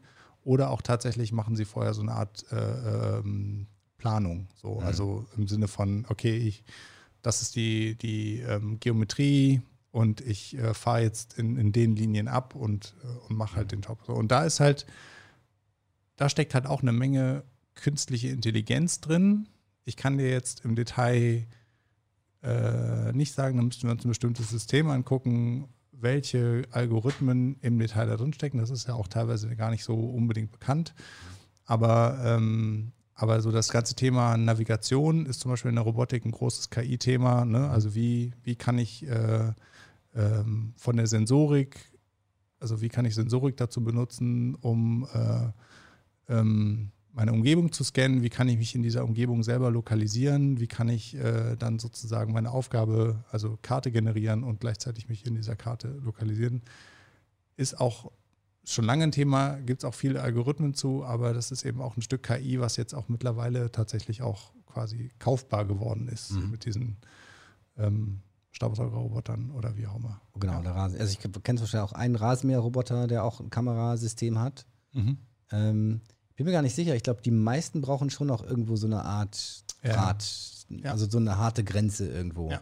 Und innerhalb dieser Grenze können aber Hindernisse sein und dies und das. Und dann können sie halt mit den Kamerasystemen das ein bisschen besser planen. Genau. Also genau, gibt es auch schon welche, die Deep Learning dafür verwenden. Und das wird in fünf Jahren auch sicherlich nochmal ganz anders aussehen. Ne? Ja. Also das, da entwickelt sich einfach viel. Aber ich finde es auch deswegen ein schönes Beispiel. Wie gesagt, die zu kaufen gibt es jetzt schon eine Weile. Und was so unter der Haube passiert, äh, vielleicht merkt man es nicht oder man merkt es, wenn man sich damit beschäftigt, aber da passiert halt was. Also die Systeme mähen immer noch den Rasen, aber sie machen es vielleicht schon ganz anders als die Systeme, die vor fünf Jahren am Markt waren. Ich, ich finde tatsächlich in dem Zusammenhang das äh, Stichwort Navigation auch interessant, weil das da, glaube ich, eines der besten Beispiele dafür ist, wie quasi schleichend im Hintergrund die Systeme ausgetauscht werden und immer besser werden. Und vorne im Frontend als User, du gibst ein Ziel ein und kriegst Genau. eine Route. Ne? Ja, genau. Ja. So, und ähm, die ersten Navigationssysteme, die waren irgendwie toll und dann, aber wenn man richtig gut war, hatte man noch TMC dabei und, und äh, Traffic und dann haben die so versucht, einen so ein bisschen um den Stau rumzuführen. Damals war das aber noch so, in 80 Prozent der Fälle waren so die Empfehlungen, äh, etwas zu empfahren, meistens Quatsch. Und du wärst besser beraten gewesen, einfach geradeaus zu fahren und dich da ein bisschen hinten anzustellen und zehn Minuten später bist du durch oder Ja. so. Und inzwischen ähm, hat sich das, also zumindest zum Beispiel bei mir persönlich, hat sich das gewandelt. Und es gibt aber auch, also ich habe zwar Apple-Geräte, aber ich benutze eigentlich hauptsächlich da Google Maps auch. Wobei Apple auch besser geworden ist. Ähm, funktioniert schon sehr ähnlich so eigentlich. Aber bei Google habe ich zumindest jetzt inzwischen dann auch so das Zutrauen, wenn Google sagt, pass auf, du fährst dir besser ab, ne, dann ist das die richtige Entscheidung. Mhm. Und das ist tatsächlich schon eine Entscheidung, die ich als Mensch gar nicht mehr überblicken kann. Mhm. Ja, weil klar. die Situation ist viel zu komplex. Ich weiß gar nicht, was da los ist. Ich habe die ganzen Daten nicht. Du hast die Daten nicht. Du Und selbst, ja- und selbst ja, wenn ich die genau. Daten hätte, wäre ich wahrscheinlich nicht schlau genug, sie zu interpretieren Mhm. und jetzt vorherzusagen, welches jetzt der bessere Weg ist, auch anhand ähm, der, der Ausweichrouten, die es gibt. Ich meine auch schon nämlich einmal äh, beobachtet zu haben, dass Google dann teilweise den Traffic aufteilt auf den, auf, aus den, auf den quasi Routen, die außen rumführen, damit Ja, es da genau. wiederum keinen Stau gibt. Nee, das hast so. du, glaube ich, richtig beobachtet. Das, haben, das ist jetzt seit einiger Zeit, äh, es wird halt immer weiter erweitert. Ne? Früher war es so, irgendwo Stau, hast du genau gesehen, okay, die einen haben keinen Navi, bleiben im Stau. Ja, die bleiben- und die anderen, die anderen fahren, äh, fahren ab und Ja. produzieren da den Stau, weil alle Navis die gleichen Vorschläge machen und Genau. so. Also im Grunde Jetzt- genommen jetzt ist gewonnen. unterschiedlich. Ja, jetzt ja. ist es unterschiedlich. Die Systeme fangen langsam an, sozusagen so die Gesamtverkehrssituation äh, mit zu berücksichtigen. Aber natürlich brauchst du dann auch da, um solche Vorteile nutzen zu können, tatsächlich auch wirklich die Daten. Ne? Du musst eigentlich, also im Idealfall wäre es halt schön, alle Verkehrsteilnehmer zu kennen. Ne? Ja. Dann, äh, ähm, dann, und ich meine, Google kennt, glaube ich, über die Smartphones und so schon ziemlich viel Ja. davon. Was ja. sie tatsächlich, was sie noch nicht ganz so gut hinkriegen, ist, ähm, ach guck mal, das ist auch wieder so typisch, ne? Also eigentlich funktioniert es richtig, richtig gut. Aber man, Ja. ist, man ist sofort geneigt zu sagen, ja, aber. Also zum Beispiel, wenn jetzt hier immer auf der A1 bei uns der LKW-Stau ist, auf der rechten Spur, zeigt Google oft an, da ist Stau und die beiden linken Spuren sind halt frei. Ah, okay. Ja. So, und dann hab, lerne ich als Mensch dann irgendwann, okay, Google hat mir zwar vorgeschlagen, fünf Minuten schneller, wenn ich durch die Innenstadt hier irgendwo fahre, Mhm. aber in Wirklichkeit bin ich zehn Minuten schneller, wenn ich außenrum fahre, weil die beiden Spuren da frei sind. Ja. Und aus Erfahrung weiß ich, dass das so ist. Mal hat man auch Pech, dann war da wirklich irgendwo ein Unfall und die stehen auf allen Spuren. Mhm. Das kann man halt nicht unterscheiden. Aber man würde ja eigentlich denken, man würde eigentlich denken, dass Google in der Lage ist zu wissen, ob das ein LKW ist, der da fährt oder nicht.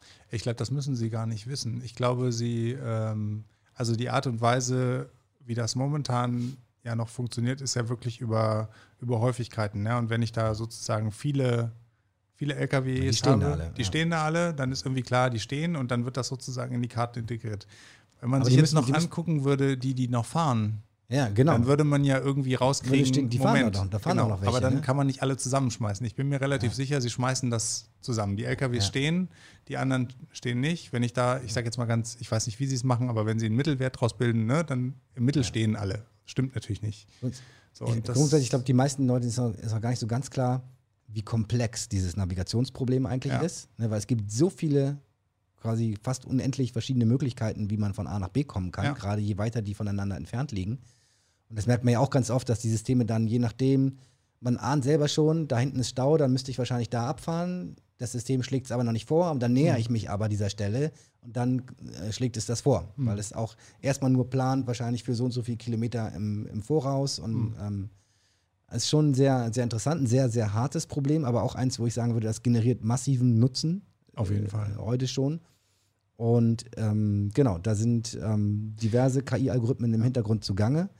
Man kann sie natürlich auch, wenn man sich überlegt, ähm, welche Probleme gibt es auch damit, gab es ja auch jetzt den einen Typen aus Berlin, der dann 100 Handy in seinem Bollerwagen getan hat und hinter sich hergezogen hat, langsam irgendwo langgelaufen ist und dann war da bei Google Maps alles rot, Stau. aber das finde ich total schön. Ich finde solche Beispiele toll. Ja, Genau, was, aber was ich noch geiler fand, war dieser russische Hacker, der äh, seinen Namen in die Karte von Moskau geschrieben hat. Also er hat quasi einfach virtuelle Instanzen kreiert und Okay. die, die haben sich angemeldet bei Google Maps. ja. Und dann hat er die halt so äh, fahren, sich bewegen lassen, dass er in roter Schrift seinen Namen in den Stadtplan von Moskau gezeichnet krass. hat. ja, nicht schlecht. Ziemlich geil. Ja. Ne, Und der hat dann auch quasi, er, er- was er machen kann, ist, er kann, ähm, ja, wenn er irgendwo hin will und er will, dass die Hauptstraße frei ist, dann macht er die Hauptstraße dunkelrot. Dann werden die alle umgeleitet, ne? Und er hat freie Straße. Total geil. ja, alles klar. Ja. Ja, ja das finde ich aber. Ich meine, es ist halt, ähm, ich finde es halt deswegen schön, solche Aktionen, weil sie einem halt im Grunde genommen sehr indirekt äh, nochmal darauf hinweisen, dass man da, ähm, sagen wir mal, dass da technisch was anderes dahinter steckt. Und Ja. dass man, also es ist einfach so, man kann dann drüber reden, warum hat das jetzt nicht geklappt, äh, was ist da eigentlich passiert und so. Deswegen finde ich sowas irgendwie sehr schön. Genau. Also wir haben ja gerade hier so, einen- so einen Artikel gesehen. Ah, guck mal da, der hat irgendwas äh, genialer Oh. Google Maps App. Mann zeichnet Riesenbilder per Fahrrad. Das Ja. ist wie Yoda oder so, ne? Witzig. Ja. Genau, eben war ja auch so ein Artikel, dass das vielleicht aber doch nicht so ganz gut funktioniert oder so. Das muss man natürlich auch im, äh, im Hintergrund, im Hinterkopf behalten. Genau, das ist der mit seinem Bollerwagen. Ne? Ja. Ja, aber wie gesagt, ich fand den, äh, ich glaube, der hat seinen, seinen Namen auf den Stadt. Das war der erste, den ich gehört habe damals, Stadtplan von Moskau. An, anyway, so das heißt, diese Systeme, also ne, die reine Navigation gu- funktioniert super. Das heißt aber nicht, dass die nicht auch anfällig wäre für Missbrauch oder keine Ahnung von Leuten, die das quasi hacken und sich dann wiederum, also jetzt auch ganz neue Möglichkeiten haben, äh, da einzugreifen. Ja. Weil wir alle natürlich, wir sind abhängig davon. Ja. Wann hast du das letzte Mal eine echte Karte benutzt, ne? Ich wollte es gerade erzählen, das, äh, das ist ja schon auch, ne, wir reden auch da wieder, Gesellschaftsveränderung. Ne? Ich, äh, ich war letztens mit meiner Tochter unterwegs ähm, und wir haben einen Kletterwald gesucht Ja. und ähm, mein Navi ist irgendwann ausgestiegen. Und dann ähm, habe ich angehalten und jemanden gefragt. Und meine Tochter, sechs Jahre alt, meinte so, äh, Papa, was machst du da? Ich so, ja, ich muss mal jemanden fragen. Wir waren auch schon ganz in der Nähe und so, also Ja. das war sozusagen kein Thema. Aber für sie war das irgendwie total skurril, dass man jetzt ja irgendwie anhält, jemanden fragt, was ja, sagen wir mal, das, also kennen die meisten wohl noch, dass man das mal so gemacht hat. Ne? Das Ja. macht man mittlerweile kaum noch. Ja, eine Karte habe ich schon ewig nicht mehr in der Hand gehabt im Auto. Äh, ist ja auch total unpraktisch. Also da ist man schon, da hat sich schon viel verändert und ist natürlich auch eine, ich, aber ich kann mich auch noch an Zeiten erinnern, wo man, äh, sagen wir mal, ähm, ja, wo es so die Fraktion gab, die einen, die einen hatten Navis, die anderen hatten noch Mhm. keine Navis und das war irgendwie noch so eine Debatte. Ja. Äh, die führt jetzt heutzutage auch keiner mehr. Ja, ich glaube, wenn ich mich richtig zurückerinnere, ähm, habe ich, glaube ich, das letzte Mal, also das er oder andersrum, das erste Mal ein Navi für einen Trip nach Frankreich benutzt, 2001.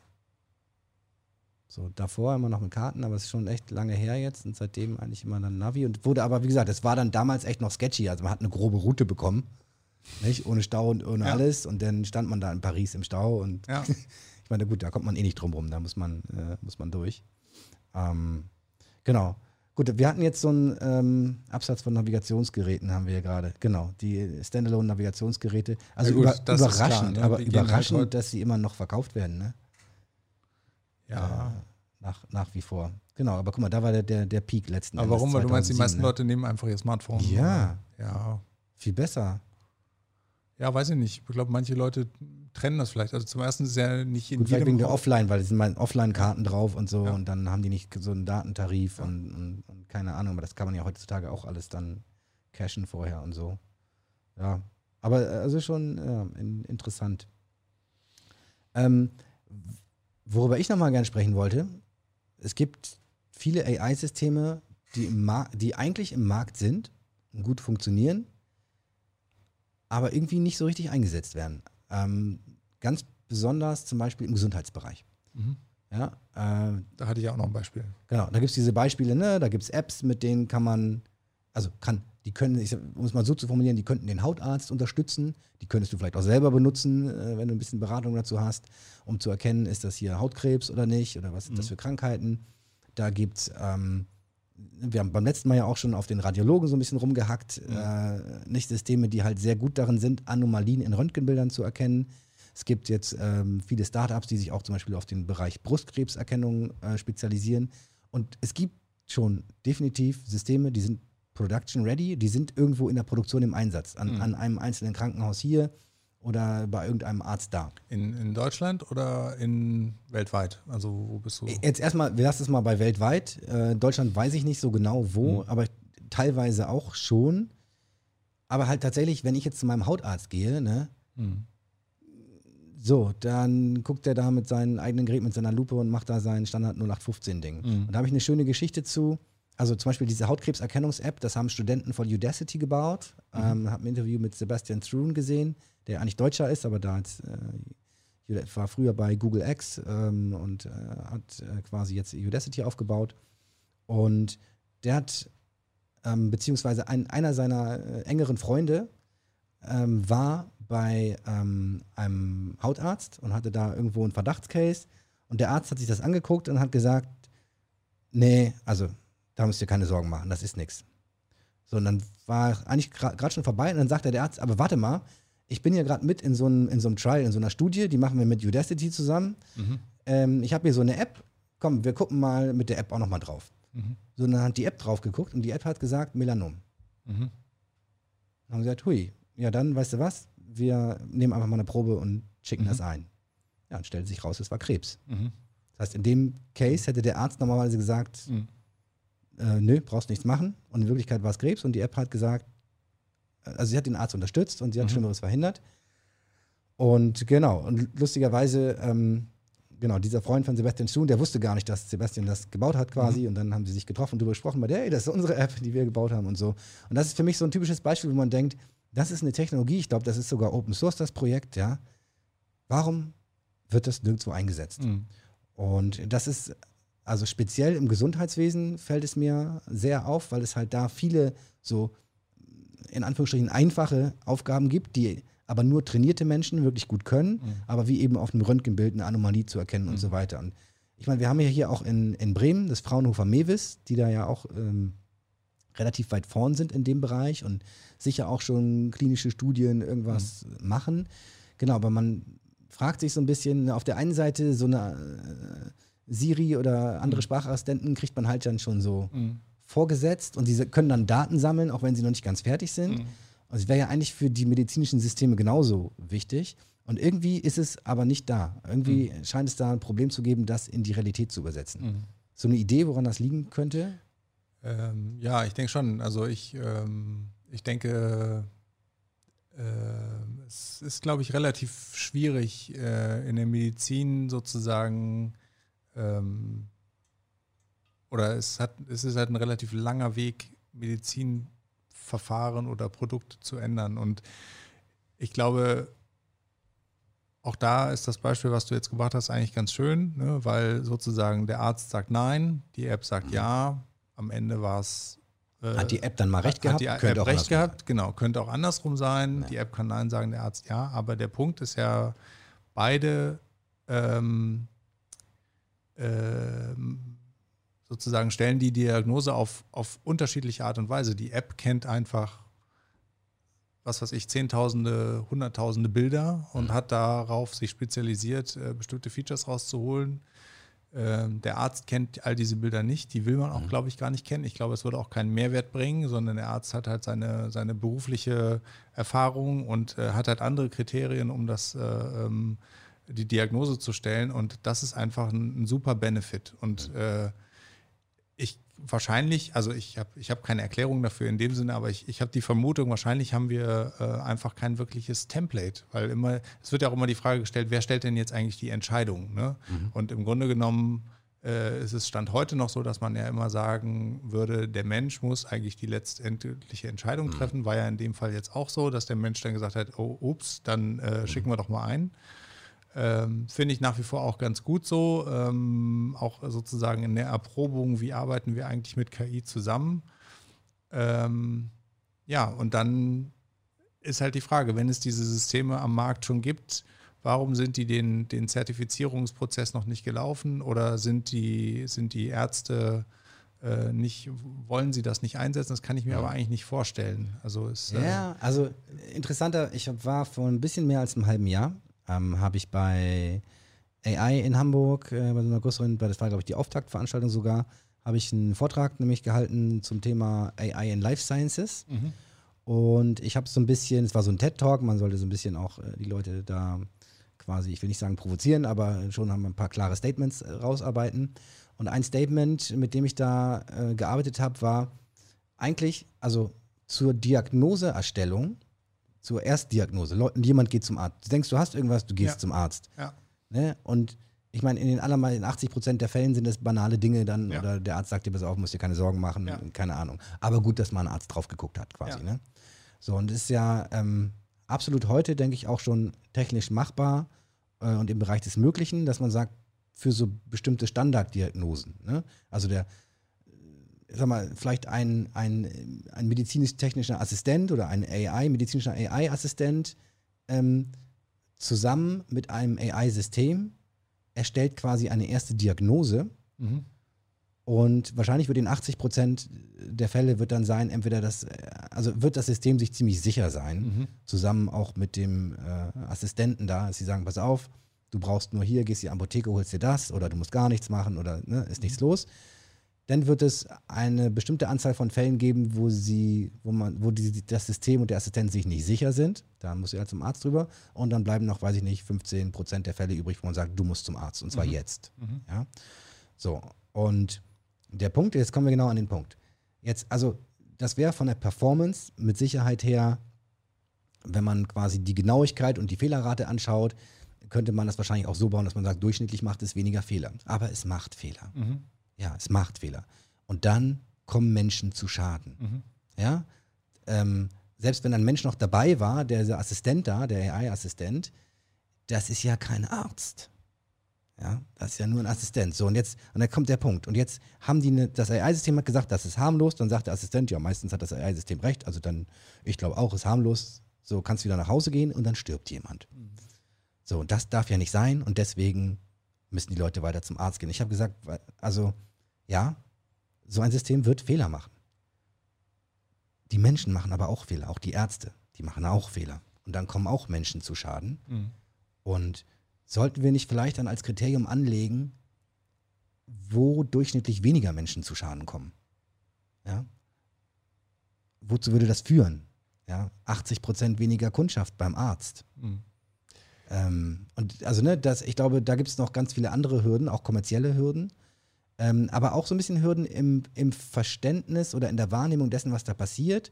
Und ein ganz grundsätzliches Thema, das wird sich, glaube ich, auch durch viele Episoden bei uns durchziehen, ist dieses Thema, ähm, wenn jemand einen Fehler macht, der zum Tod führt von Menschen, mhm. dann soll das bitte ein anderer Mensch sein. Das ist, also das plakativste Beispiel ist das selbstfahrende Auto.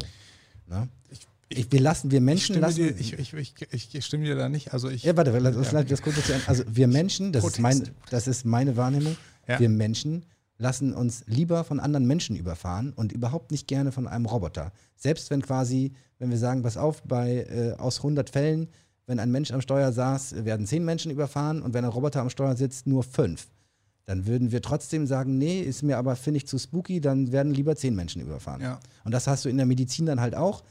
Äh, selbst wenn denn der Arzt sich jeden Fall anguckt und macht auch mal Fehler, und selbst wenn der mehr Fehler macht als so ein Diagnosesystem mit einem Assistenten vorgelagert, trotzdem soll das bitte der Arzt machen.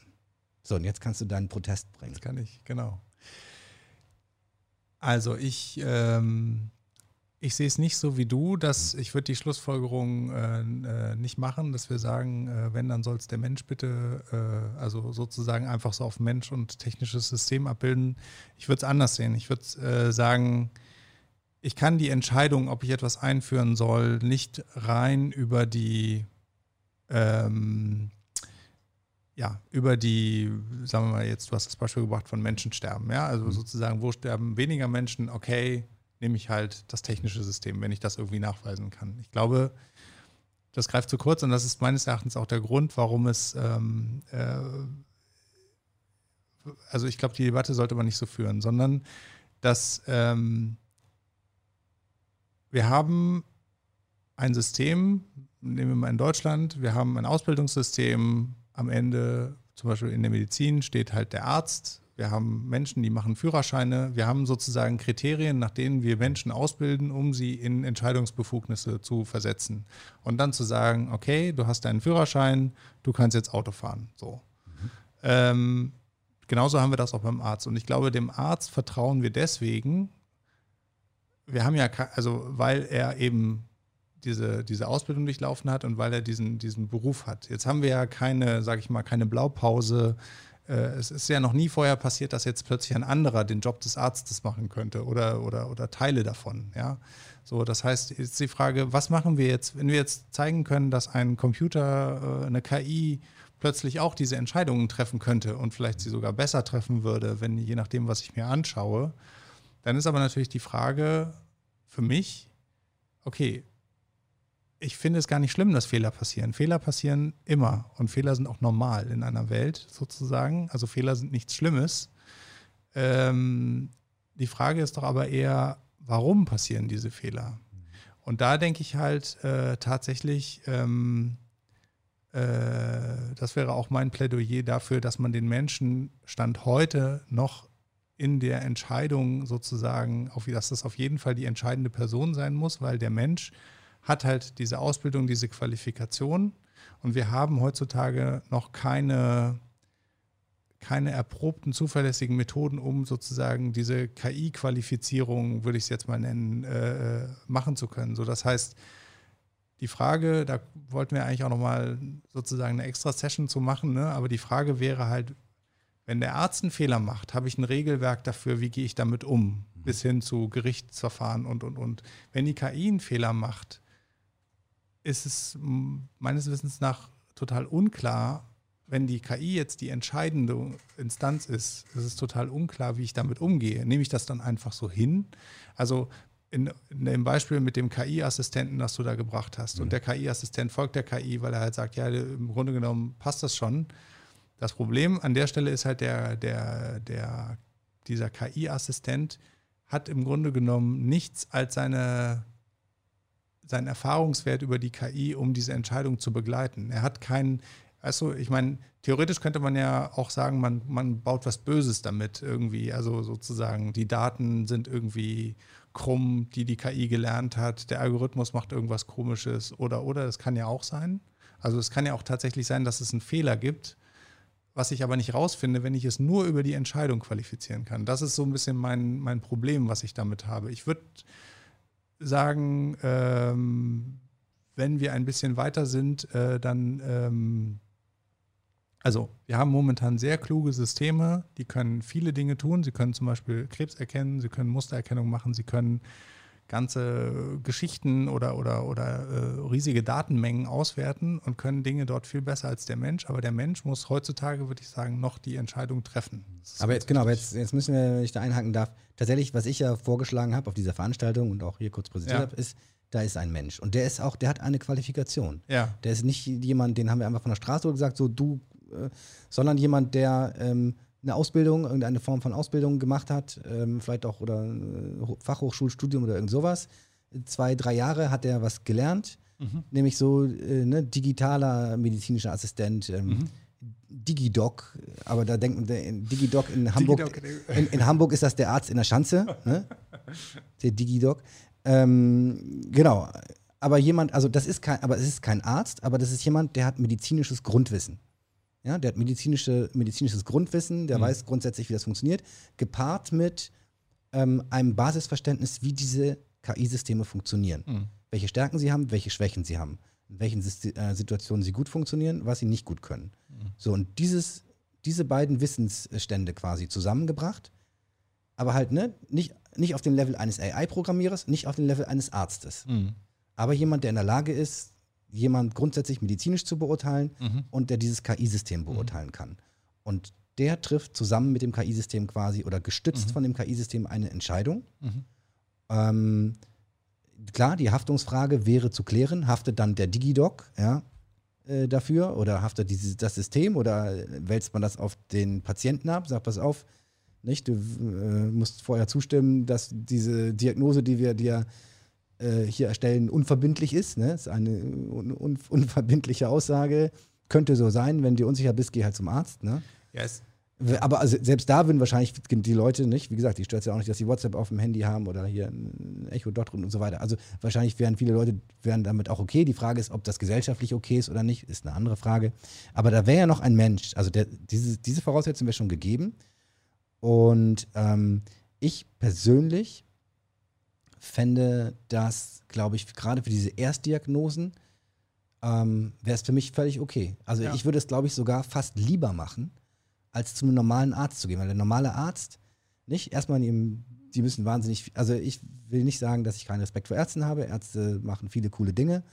Wie auch bei allen anderen Berufen gibt es gute und schlechte sicherlich auch. Ähm, ähm, genau, aber die müssen ja auch st ständig up to date bleiben. Und die arbeiten, die meisten arbeiten sehr, sehr viel und das ist sehr schwierig in der, in dem quasi, ähm, ja, in, der kleinen Zeit, die da noch bleibt, sich entsprechend immer auf dem neuesten Stand zu halten, noch über alle Entwicklungen, die es neu gibt in der Medizin. Also das ist ja auch ein eigenes Thema für sich. Was gibt es schon für neue medizinische Erkenntnisse und Durchbrüche, die bei den allermeisten Ärzten halt noch nicht angekommen sind? So, und, Ja. und, und deswegen, wenn ich ein spezielles Problem habe, dann bin ich sowieso, dann, dann habe ich meinen Arzttermin und ich habe vielleicht vier Wochen Zeit. Ich habe mich im Internet schon rauf und runter informiert und stundenlang recherchiert. Und dann komme ich zum Arzt und der kann im Prinzip fast gar nicht so gut informiert sein über dieses Spezialthema äh, wie ich. Und muss dann selber mal nachgucken, was ja auch alles okay ist, ne? weil der hat noch einen anderen gesamtheitlichen Blick auf die Situation, den ich vielleicht nicht habe. Alles in Ordnung. Aber ich quasi als Patient, wenn es so eine Möglichkeit gäbe, und wir kommen jetzt ja auch durch die Corona-Pandemie immer mehr dahin, dass man dass auch so ähm, Online-Sprechstunden Standard werden sollen ähm, und jeder das machen kann. Ich als Mensch fände das total cool. Erstens, dass ich nicht zum Arzt gehen muss, da in irgendein Wartezimmer, wo ich mir, wo die Wahrscheinlichkeit höher ist, dass ich mir da was einfange, als dass ich wirklich was habe, tatsächlich. Ne? Ähm, und dann quasi ein KI-System habe, weil ich auch weiß, wie die funktionieren. Ich weiß natürlich auch ungefähr, wie ich das zu nehmen habe, was mir erstmal eine erste Diagnose stellen kann, die nochmal beurteilt wird von jemand, der sich mit diesem KI-System auskennt und so ein bisschen medizinisches Grundverständnis hat. Das fände ich total klasse, würde ich sofort machen. Du nicht? Doch, würde ich, also würde ich, glaube ich, auch machen. Also ich glaube, ich finde das, fänd das, fänd das nicht unbedingt verkehrt. Ich glaube, das Problem, was du bei dieser Argumentation halt hast, ist, dass du, es gibt diese Ausbildung nicht. So, Genau. keine, keinerlei Die Erfahrung. Ja, aber es gibt Das, keine, das war das, was ich auf der Veranstaltung gesagt habe. Ja. Da waren auch ganz viele Leute da von dem Life Science Verband in Hamburg da. Ich Ja. habe gesagt, ey, wir brauchen sowas. Es So. gibt halt, es gibt halt keine, keinerlei Erfahrungswerte damit, ne? Ja. Und die müsste man halt erstmal erstmal sammeln. Aber grundsätzlich, grundsätzlich denke ich, äh, klar, es gibt viele Situationen, da ähm, die kennt, glaube ich, jeder, geht man selber zum Arzt und ähm, ähm, muss sich sozusagen dem Thema erstmal annähern. Und man hätte, glaube ich, auch insgesamt in einem Gesundheitssystem schon viel gewonnen, wenn man schon mal mit so einer Ersteinschätzung irgendwie konfrontiert würde. Ja. Und äh, dann kann man ja immer noch sehen, wo, wo sozusagen, wo es weitergeht. Ich meine, ich denke, wir erleben auch, du hast gerade auf die Corona-Pandemie angesprochen, auch da äh, ähm, sieht man nochmal ein Stück weit, wie Wissenschaft eigentlich funktioniert und wie dann letztlich ja auch Medizin funktioniert, weil ähm, wenn ich jetzt so eine, so eine, so eine Hautkrebserkennung habe oder, oder andere äh, ähm, äh, Krankheitsgeschichten, sage ich mal, die ich aufgrund zum Beispiel von so einer Bildauswertung machen kann, dann sind wir da natürlich schon sehr, sehr weit und dann kann man das einer KI auch ohne Probleme übergeben. Wenn es darum geht, neue Phänomene wissenschaftlich einzuordnen, dann sind das teilweise jahrelange oder nicht nur teilweise, es sind einfach jahrelange Debatten und da kann es auch gut sein, dass er mal zwei, drei Jahre in die falsche Richtung geht und dann irgendwann äh, kommt der Durchbruch an einer anderen Stelle so. Und damit muss man sich halt, glaube ich, dann ähm, stärker als, äh, das ist, glaube ich, dann stärker die Aufgabe des Arztes, ne? nicht so jedem Trend gleich mal hinterherlaufen, sondern irgendwie versuchen, das irgendwie einzuordnen in das Gesamtwissen, was man als Arzt hat und irgendwie auch da durchzusteigen, wie, wie solche Prozesse äh, äh, funktionieren.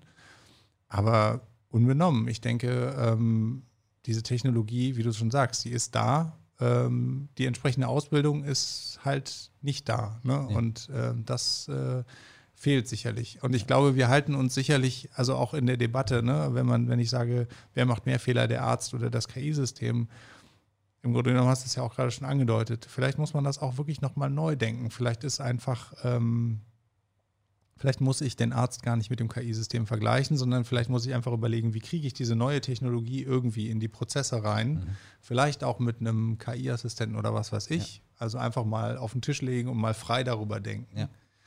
Und ähm, äh, da, da führt natürlich diese Debatte der, der Ablenkung äh, oder der, der äh, löst die KI den Arzt ab, die führt da ein bisschen. Nee, die führt auch, also, also die führt so ein bisschen in die falsche Richtung, ja. darum geht es auch tatsächlich nicht. Und wir haben ja auch zum Beispiel gerade auf dem, auf dem Land, da haben wir Ärztemangel. Also man könnte wahrscheinlich sehr viele Probleme auch damit angehen. Sondern pass auf, ja. da muss auch nicht in jedem Dorf ein Arzt sein, aber du brauchst vielleicht in jedem Dorf so einen Digidoc oder so, ja. ne, der schon mal so Erstanalysen macht und die schlimmeren Fälle dann in die nächste Stadt äh, schickt oder ja, so. irgendwie sowas, genau. Und ich wollte auch nochmal, also nur um das klarzustellen, ich will auch nicht da die Ärzte dissen die ganze Zeit. Ich äh, also gerade wenn es darum geht, Menschen wieder zusammenzuflicken und so, nicht? Da, ähm, was da alles möglich ist, da reibt man sich echt die Augen und da habe ich höchsten Respekt davor, ne, ob das schwierige Herzoperationen sind oder, ähm, keine Ahnung, der kleine Sohn vom, vom Freund von mir ist neulich mit dem Fahrrad schwer gestürzt, äh, alle Zähne ausgeschlagen, vorne Kiefer kaputt, alles, ne, war nur noch so Matsch quasi das Gesicht und dann ja, im Krankenhaus, da kriegen die sowas hin einfach. Ne? Mhm. Und das ist echt krass. Und da sind wir auch fairerweise relativ weit weg ein KI-System zu haben, wo du, um, dem du ein Unfallopfer geben könntest und dass das wieder herrichtet. Ne? Ja, also, also ich, äh, ich glaube aber auch für viele Ärzte würden, also ich weiß gar nicht, ob jetzt die Ärzte äh, das da so auf die Barrikaden gehen würden. Ich glaube grundsätzlich,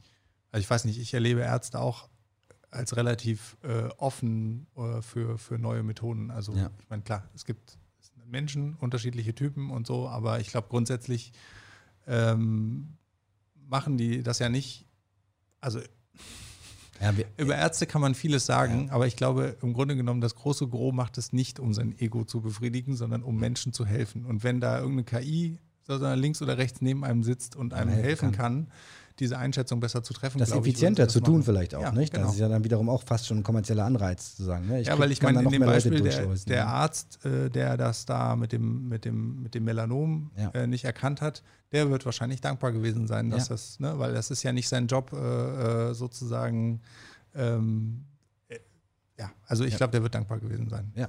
Ja äh, genau, ich würde es ganz gerne mal kurz noch, äh, wir sind eigentlich schon mittendrin im Thema, ähm, von daher, ich äh, wollte es nur zu KI-Praxis oder KI im Alltag äh, auch nochmal sagen, das ähm, äh, hatte ich mir noch aufgeschrieben, das äh, ADA Health System.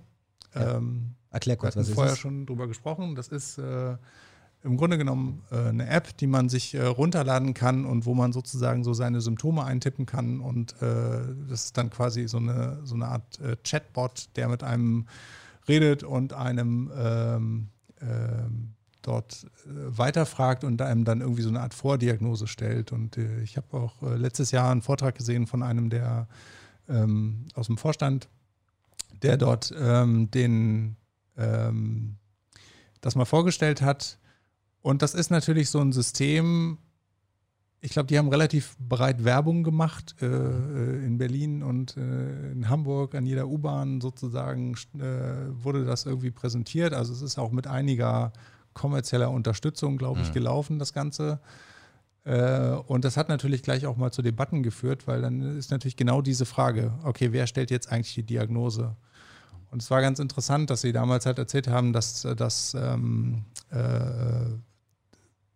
das auch von Ärzten genutzt wird. Und da, also es gibt sozusagen eine freie Version, du kannst, äh, kannst erst runterladen, kannst es ausprobieren. Und es gibt halt auch äh, Ärzte, die das als Diagnoseunterstützung machen. Und im Grunde genommen wurde es präsentiert mit genau der gleichen ähm, äh, ähm, Argumentation, zu sagen, okay, für bestimmte Krankheiten kennt dieses System halt 30.000 Fälle. Mhm. Die kennt halt der Arzt nicht. Der kennt halt 300 Fälle vielleicht, äh, wenn, er, wenn er gut ist. Und ähm, es hilft einfach auch einem Arzt über so ein Einzugrenzen System vielleicht auch. einzugrenzen, genau. Was es sein könnte und vielleicht noch eine Idee ins Spiel zu bringen, auf die er jetzt nicht gekommen wäre gerade oder so, ne? Genau, richtig. Und Genau. ich habe nochmal versucht rauszukriegen, was sie da so an KI verwenden. Also anscheinend war das äh, auch äh, recht lange äh, ein sozusagen über Forschungsgelder äh, finanziertes äh, Projekt, äh, was irgendwie sechs Jahre äh, sozusagen gedauert hat. So ganz dahinter gestiegen bin ich nicht. Äh, ich, äh, ähm, wie genau es aufgebaut ist, aber ähm, es ist auf jeden Fall ein KI-System im Hintergrund. Äh, Es ist relativ viel regelbasiert. Also sie arbeiten da viel mit, äh, mit äh, Konzepten, um sozusagen diese, diese Eingaben, die die Leute da machen, in irgendwelche, ich sage jetzt mal, in irgendwelche Schubladen zu packen und so irgendwie in Richtungen zu fragen. Aber es ist sehr, sehr erfolgreich äh, anscheinend und äh, es ist natürlich etwas, was immer mehr kommen wird. Also eine Technologie, wo ich halt vielleicht auch dann eben schon selber irgendwie über ein Chatsystem rauskriegen kann, was könnte ich denn haben. Äh, auf dem Vortrag, den der, ähm, wie hieß er denn nochmal gleich? Tja, Gibt es einen Professor irgendwas, ne, der das es gibt einen Dok Dr. Hirsch oder so, kann das sein? Ich, äh, über uns, okay, der bei Team oder was? Egal, was, du warst auf dem Vortrag von dem, da, genau. Dr. Martin Hirsch. Dr. Martin Hirsch, genau. Ja. Dem Vortrag von ihm gehört, der Co-Founder und Chief Scientific Advisor. Ja. Da. Und ich bin nicht mehr sicher, ob ich die Geschichte noch zusammenkriege, aber äh, ich glaube, er hatte erzählt, als sie das äh, irgendwie äh, ins Leben gerufen haben, ist es eben so, dass sie überwiegend ähm, äh, Anfragen oder ein großer Anteil der Anfragen, die sie halt kriegen in diesem ADA-System, sind weibliche Personen unter 18, die halt Symptome beschreiben und im Grunde genommen wissen wollen, ob sie schwanger sind oder gekriegt hatten. Und dann wurde irgendwie bei der Einführung des Systems an irgendeinem Punkt wurde halt gesagt, okay, ein bestimmtes Alter darf nicht unterschritten werden. Ne? Und äh, man darf es eben erst, ich weiß nicht, ab 18 wahrscheinlich benutzen. Und ähm, dann hat er halt äh, erzählt, ja, und jetzt kriegen sie ganz viele Anfragen von so Mitte 20-Jährigen, ähm, die die gleichen Symptome beschreiben, wo dann aber das äh, ADA-System sagt, ähm, du solltest mal zum Arzt gehen, du hast wahrscheinlich eine Stoffwechselstörung. Also sprich, ähm, Aber weil sie das ausgebaut hatten quasi? Oder, oder? Nein, weil sie, weil sie, ähm, weil er, weil sozusagen immer noch die, ich sag jetzt mal, die 16-jährigen Mädels äh, wissen wollen, ob sie schwanger sind Ja. oder die 14-jährigen Ja. und die halt ihre Symptome beschreiben, aber sie geben halt ein anderes Alter an. Ja. Und damit wird halt aus der Diagnose, guck mal, ob du schwanger bist, äh, guck mal, ob du nicht vielleicht eine Stoffwechselstörung hast. Aber warum ist das wahrscheinlicher, dass man eine Stoffwechselstörung hat, wenn man quasi Anfang 20 ist, als wenn man.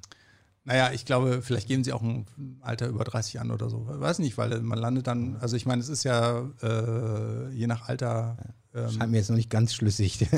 also im Ja, Prinzip, wenn man bestimmte Symptome hat und eine Frau im gebärfähigen Alter ist quasi, dann sollte ja die Schwangerschaft auf jeden Fall auch in Betracht gezogen werden, würde ich Das, denken. das, äh, das sollte so sein, ja. Aber ich denke, die Symptome. ist ja fast schon, fast schon gefährlich, wenn dann das System sagt, ja, das wird wahrscheinlich eine Stoffwechselstörung.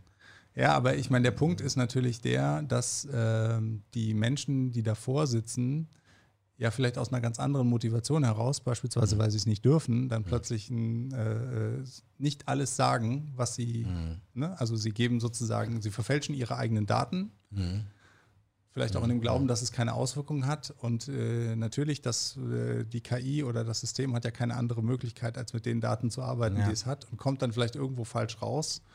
Und ähm, äh, dementsprechend äh, ist das ähm, auch so ein ganz cooles Beispiel dafür, dass man, sagen wir mal, da ist es dann schon nochmal ganz gut, wenn das dann irgendwann ein Arzt mal gegencheckt. Ja, definitiv. Also ich glaube auch, ich glaube wahrscheinlich, also ich, erstmal der Ansatz ist super von und ich glaube auch sehr vielversprechend. Ähm, ich glaube, also ich habe selber das auch mal ausprobiert, hatte jetzt nicht so gut funktioniert und ich habe auch ein paar Leute gehört, die gesagt haben, naja, funktioniert so lala. also vielen Leuten hilft es bestimmt, ne? Das ähm, will ich gar nicht äh, bestreiten. Ich glaube, was oft bei solchen Forschungsgeld geförderten Projekten so ein bisschen das Problem ist, man legt sich dann einmal fest auf, wie man es bauen will. Mhm. Und dann hat man einen relativ langen Zeitraum, du sprachst eben von sechs Jahren, Mhm. wo man das dann durchzieht. Und währenddessen dreht sich die Welt aber weiter. Mhm. Aber da man ja forschungsfinanziert ist, man hat seine Arbeitspakete, Mhm. nicht? Die werden dann abgearbeitet. Und dann im Zweifelsfall gab es aber dann schon nach der Hälfte der Zeit neue technologische Durchbrüche, die eigentlich bedeuten würden, man müsste das komplett anders machen. Mhm. Das kann dann aber nicht gemacht werden, weil dann müsstest du ja komplett neue Arbeitspakete machen und so weiter. Das würde wahrscheinlich gar nicht hinhauen.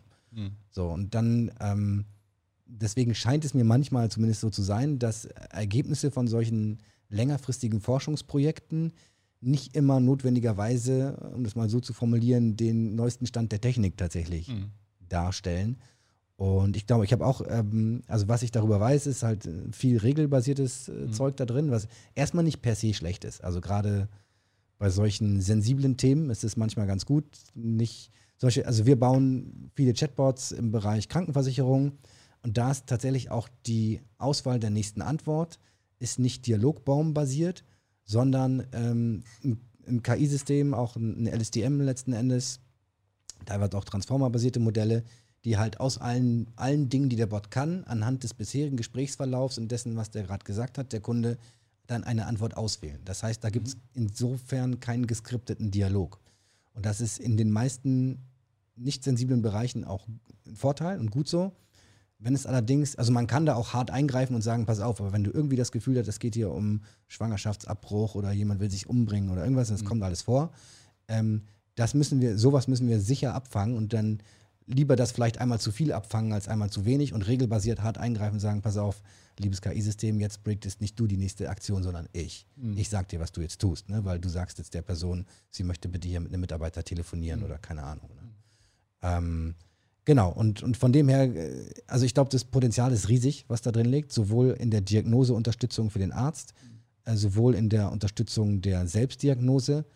Das ist ein guter erster Aufschlag. Ich bin mir auch sicher, die werden das weiterentwickeln und wird es weitere Iterationen geben. Ähm, und ich glaube auch, dass es tatsächlich, dass es sinnvoll ist, solche Systeme gemeinsam zu entwickeln. Mhm. Also dass nicht jeder Arzt baut sich sein eigenes System, das würde ja keinen Sinn machen. Ja. Ne? Oder jedes Krankenhaus oder keine Ahnung. Da- Das ist schon irgendwie so fast eine gesamtgesellschaftliche Aufgabe. Ja, und ähm, sowas entsprechend dann vielleicht auch zu finanzieren, damit es mit möglichst vielen Daten aus möglichst vielen Quellen gespeist werden kann und halt immer besser wird dann hinterher. Also was ich halt wirklich, weswegen ich das Beispiel eigentlich äh, ganz gut finde, ähm, egal wie es dann am Ende sozusagen heißt, ist, es ist halt, zum einen ist es ein sensibler Bereich. Ja. Ähm, ne, also Gesundheitssystem ist ein sensibler Bereich. Das andere ist, ähm, es ist bereits draußen, man kann es sehen, man kann es aufrufen sozusagen. Es führt be- bereits zu Debatten, aber man sieht auch gleichzeitig schon, sagen wir mal auch in, mit einer breiten Öffentlichkeitswirkung, was äh, KI vielleicht zu leisten imstande ist und was nicht. Also so, also Stand heute. Ne? Wir sind ja immer so. Deswegen finde ich es eigentlich, ähm, also viele, viele, die ich kenne, haben diese Werbung irgendwie wahrgenommen und vieles, was ich so an Feedback bekommen habe, war auch so ein, aha, okay, ist ja interessant. Ähm, ich bin mir nicht ganz sicher, ob ich das wirklich benutzen will. Will ich nicht vielleicht auch lieber zum Arzt gehen und so, aber dass dadurch natürlich bereits ein gewisser Prozess in Gang kommt, wo man sich mal damit auseinandersetzt und, ähm, und was es eben tatsächlich schon gibt. Und da werden ja viele andere Beispiele wie äh, das System, was zukünftig in der Juristerei äh, beraten soll über Fälle und so weiter und so fort. Also das heißt, es sind ja viele Systeme in auch anderen Bereichen, ähm, sagen wir mal, zumindest denkbar. Ähm, und man sieht halt hier im, im Medizinbereich ist man da schon irgendwie auf dem Weg. Mit dem System, vielleicht auch noch, also auch mit anderen Systemen, aber auf jeden Fall, da, da passiert schon viel. Ja, definitiv. Alles klar. Deine Liste ist erstmal abgearbeitet. Meine Liste ist abgearbeitet, aber Ja. wir haben ja eigentlich noch viel anderes. äh, Und leider ist, wir müssen ein bisschen besser auf unsere Gäste achten. das stimmt. Also wir können auch nur versprechen, wenn jemand anders bei uns zu Gast kommt, binden wir ihn oder sie ja, mehr ein. Ähm, ich meine, wir haben viel über sie gesprochen, äh, aber nicht so viel mit ihr. Ähm, Alexa, hat es dir Spaß gemacht? Das weiß ich leider nicht. Tja, ich kann sie verstehen. Ja, ich hoffe, äh, allen anderen hat es äh, Spaß gemacht soweit. Wir könnten jetzt wahrscheinlich noch die Liste relativ lang äh, weiterführen. Ähm, ich meine, wir haben nicht über selbstfahrende Autos gesprochen. Die fahren ja auch schon selber. Ähm, Dokumentenverarbeitung. Ja. Sie fahren selber, aber sie fahren noch nicht autonom, würde ich sagen. Ja, doch. Also ähm, Google, die Google-Autos, ähm, die fahren ja, also die haben Safety Driver dabei, ne? Der fährt aber nicht. Ja. Ja. Ähm, Waymo. Waymo, Waymo, Waymo. Ähm, das heißt, also die fahren schon autonom. Die fahren autonom, aber es sitzt ein Safety Driver dabei und der greift dann, weiß ich nicht, alle 10.000 oder 20.000 Kilometer mal ins Steuer. So, und sagt dem Auto, was es tun kann. Das ist schon, also ich glaube tatsächlich, man, ähm, äh, ja, man wird da so ein bisschen getäuscht, glaube ich, von der Tatsache, dass man jetzt hier bei uns Mhm. sieht man keine selbstfahrenden Autos. So, das, was man mal sieht, ist ein Tesla, aber der fährt ja auch, also auf der Autobahn fährt der relativ gut alleine, aber auch, er darf auch viele Dinge nicht hier. Zum Beispiel, was er eigentlich kann, ist selbstständig die Spuren zu wechseln auch. Ne? Und selbstständig sogar dann zu erkennen, da hinten muss ich rausfahren, dann ordnet er sich in die rechte Spur ein und fährt da selbstständig raus. Das ist in Deutschland aber verboten. Da musst du immer als Fahrer quasi, also das Auto sagt, hey, ich will gerne jetzt hier rüber. Kannst du bitte einmal den, auf den Blinker drücken, um zu bestätigen, dass ich das jetzt machen darf? Äh, Eigentlich macht er das, ne? aber hier darf er halt nicht. So, und genauso ist, du musst immer die Hand am Lenkrad haben, ab und zu so ein bisschen zuppeln, weil es verboten, dass ich nicht die Hand am Lenkrad habe. Würde aber auf der Autobahn wäre es gar kein Problem. Ähm, genau, aber bei uns nimmt man das so nicht wahr. In in äh, in den USA, da fahren die Dinger rum mit einem Safety Driver, teilweise auch ohne, aber hauptsächlich mit einem Safety Driver. Ähm, jetzt nicht die Teslas, ne, sondern die, die Waymos, und dann gibt es diverse andere äh, ja auch noch. Und das ist auch das, Ja. also das funktioniert noch nicht auf einer Produktions-Ready-Skala. Aber es, also man kann Das schon sagen, es ja, kommt, sie fahren es rum. Ja, nee, das, ja. das, äh, das ist mir bewusst. Und dann in ganz, anderen, ganz vielen anderen Bereichen, viele Leute haben ja auch dann Apps auf ihrem Handy, mit denen sie Rechnungen quasi abscannen können und dann wird automatisch das Überweisungsformular damit ausgefüllt und dann kannst du direkt überweisen. Ähm, genau, wie ich eben sagte, Eingangspostverarbeitung machen wir da auch im großen Stil. Robotersteuerung ist ja auch ein Thema, mit dem ihr euch viel beschäftigt. Das ist ja nicht so im Alltag. Ne? Das ist Ja. nicht so Themen, mit denen die Leute in, in Kontakt sind. Genau, aber ich glaube, man kann zusammenfassend sagen, ähm, KI ist ständig überall um uns rum, schon heute. Die, die Systeme, die am besten funktionieren, sind oft diejenigen, die wir, glaube ich, am wenigsten wahrnehmen, weil wir sie schon so in unseren Alltag integriert haben. Also zum Beispiel Navigation hatten wir vorhin. Ne? Ja. Ähm, da denkt, glaube ich, keiner von uns drüber nach, dass das KI-Systeme sind im Hintergrund. Sondern man hat ein Navigationssystem. Ja, aber so soll es ja eigentlich auch sein. Ne? Ja, das Also- heißt, die KI tritt eigentlich in den Hintergrund Genau. tatsächlich. Ja, so, ja also ich meine, das ist natürlich äh, so, wenn, wenn, wenn ich, ja, so soll es eigentlich auch sein. Also die KI muss mir eigentlich äh, oder äh, die Interaktion mit KI muss irgendwie natürlich aussehen. Dann denkt man auch nicht mehr so stark darüber nach. So, und Ja. natürlich wäre es trotzdem gut, das wäre immer meine Forderung, dass, äh, sagen wir mal, so das notwendige Level an Transparenz irgendwie erhalten bleibt. Ne? Wir hatten Ja. vorhin darüber geredet, dass irgendwie Dinge aufgenommen werden die ganze Zeit. Das äh, würde ich, wenn dann zumindest mal gerne gewusst haben. So, Ja. Das ist das Einzige, aber ansonsten denke Du ich. wurdest auch informiert in den Datenschutzbestimmungen, denen du zugestimmt hast. und dann hat dich noch dein Device gefragt, darf diese App dein Mikrofon benutzen? Ja, Und du hast gesagt, ja, ich will ja vielleicht meine Nachrichten auch diktieren. Oh, das ist übrigens auch ein, also gleiches Thema Spracherkennung, aber das, was sehr, sehr viele Leute ja benutzen. Nicht? Die tippen nicht mehr ihre Nachrichten, sondern die diktieren, ja, genau. äh, reden einfach und dann Ja. wird das äh, rübergeschickt. Ja. Ähm, genau, aber das sind auch wiederum, das sind Ja. genau Systeme, wo man sich nicht drüber, also ich glaube, ich habe eben überlegt, ob ich dir die Frage stelle, welches aus deiner Sicht das intelligenteste KI-System ist, was wir im Alltag haben. Und dann habe ich selber, dann habe ich überlegt, okay, dann wirst du mich bestimmt auch fragen, ich müsste dann auch eine gute Antwort parat haben. Und so schnell fällt mir, also müsste ich ein bisschen drüber nachdenken. Ich, spontan würde ich auf jeden Fall sagen, also Navigation finde ich schon ziemlich gut. Mhm. Ähm, grundsätzlich bei dem ganzen Thema Bildanalysen, Bildverarbeitung, ähm, auch was da heutzutage schon alles möglich ist mit, ähm, mit Fotos. Ähm, also allein ne, jetzt durch die Corona-Pandemie haben wir alle, dann sind wir alle remote im Homeoffice und dann soll keiner sehen, dass der eine im Bügelzimmer sitzt und der andere quasi nicht aufgeräumt hat. Äh, keine Ahnung, dann hast du diese ganzen fancy Hintergründe und dann hast du vielleicht noch eine Snapcam dabei, die dir äh, Ja, die dich verändert. Am lustigsten finde ich die, die einen zum Baby macht. Dann habe ich so ein kleines Babygesicht.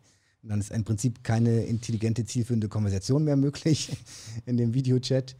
Ähm, ja, was fällt dir doch ein?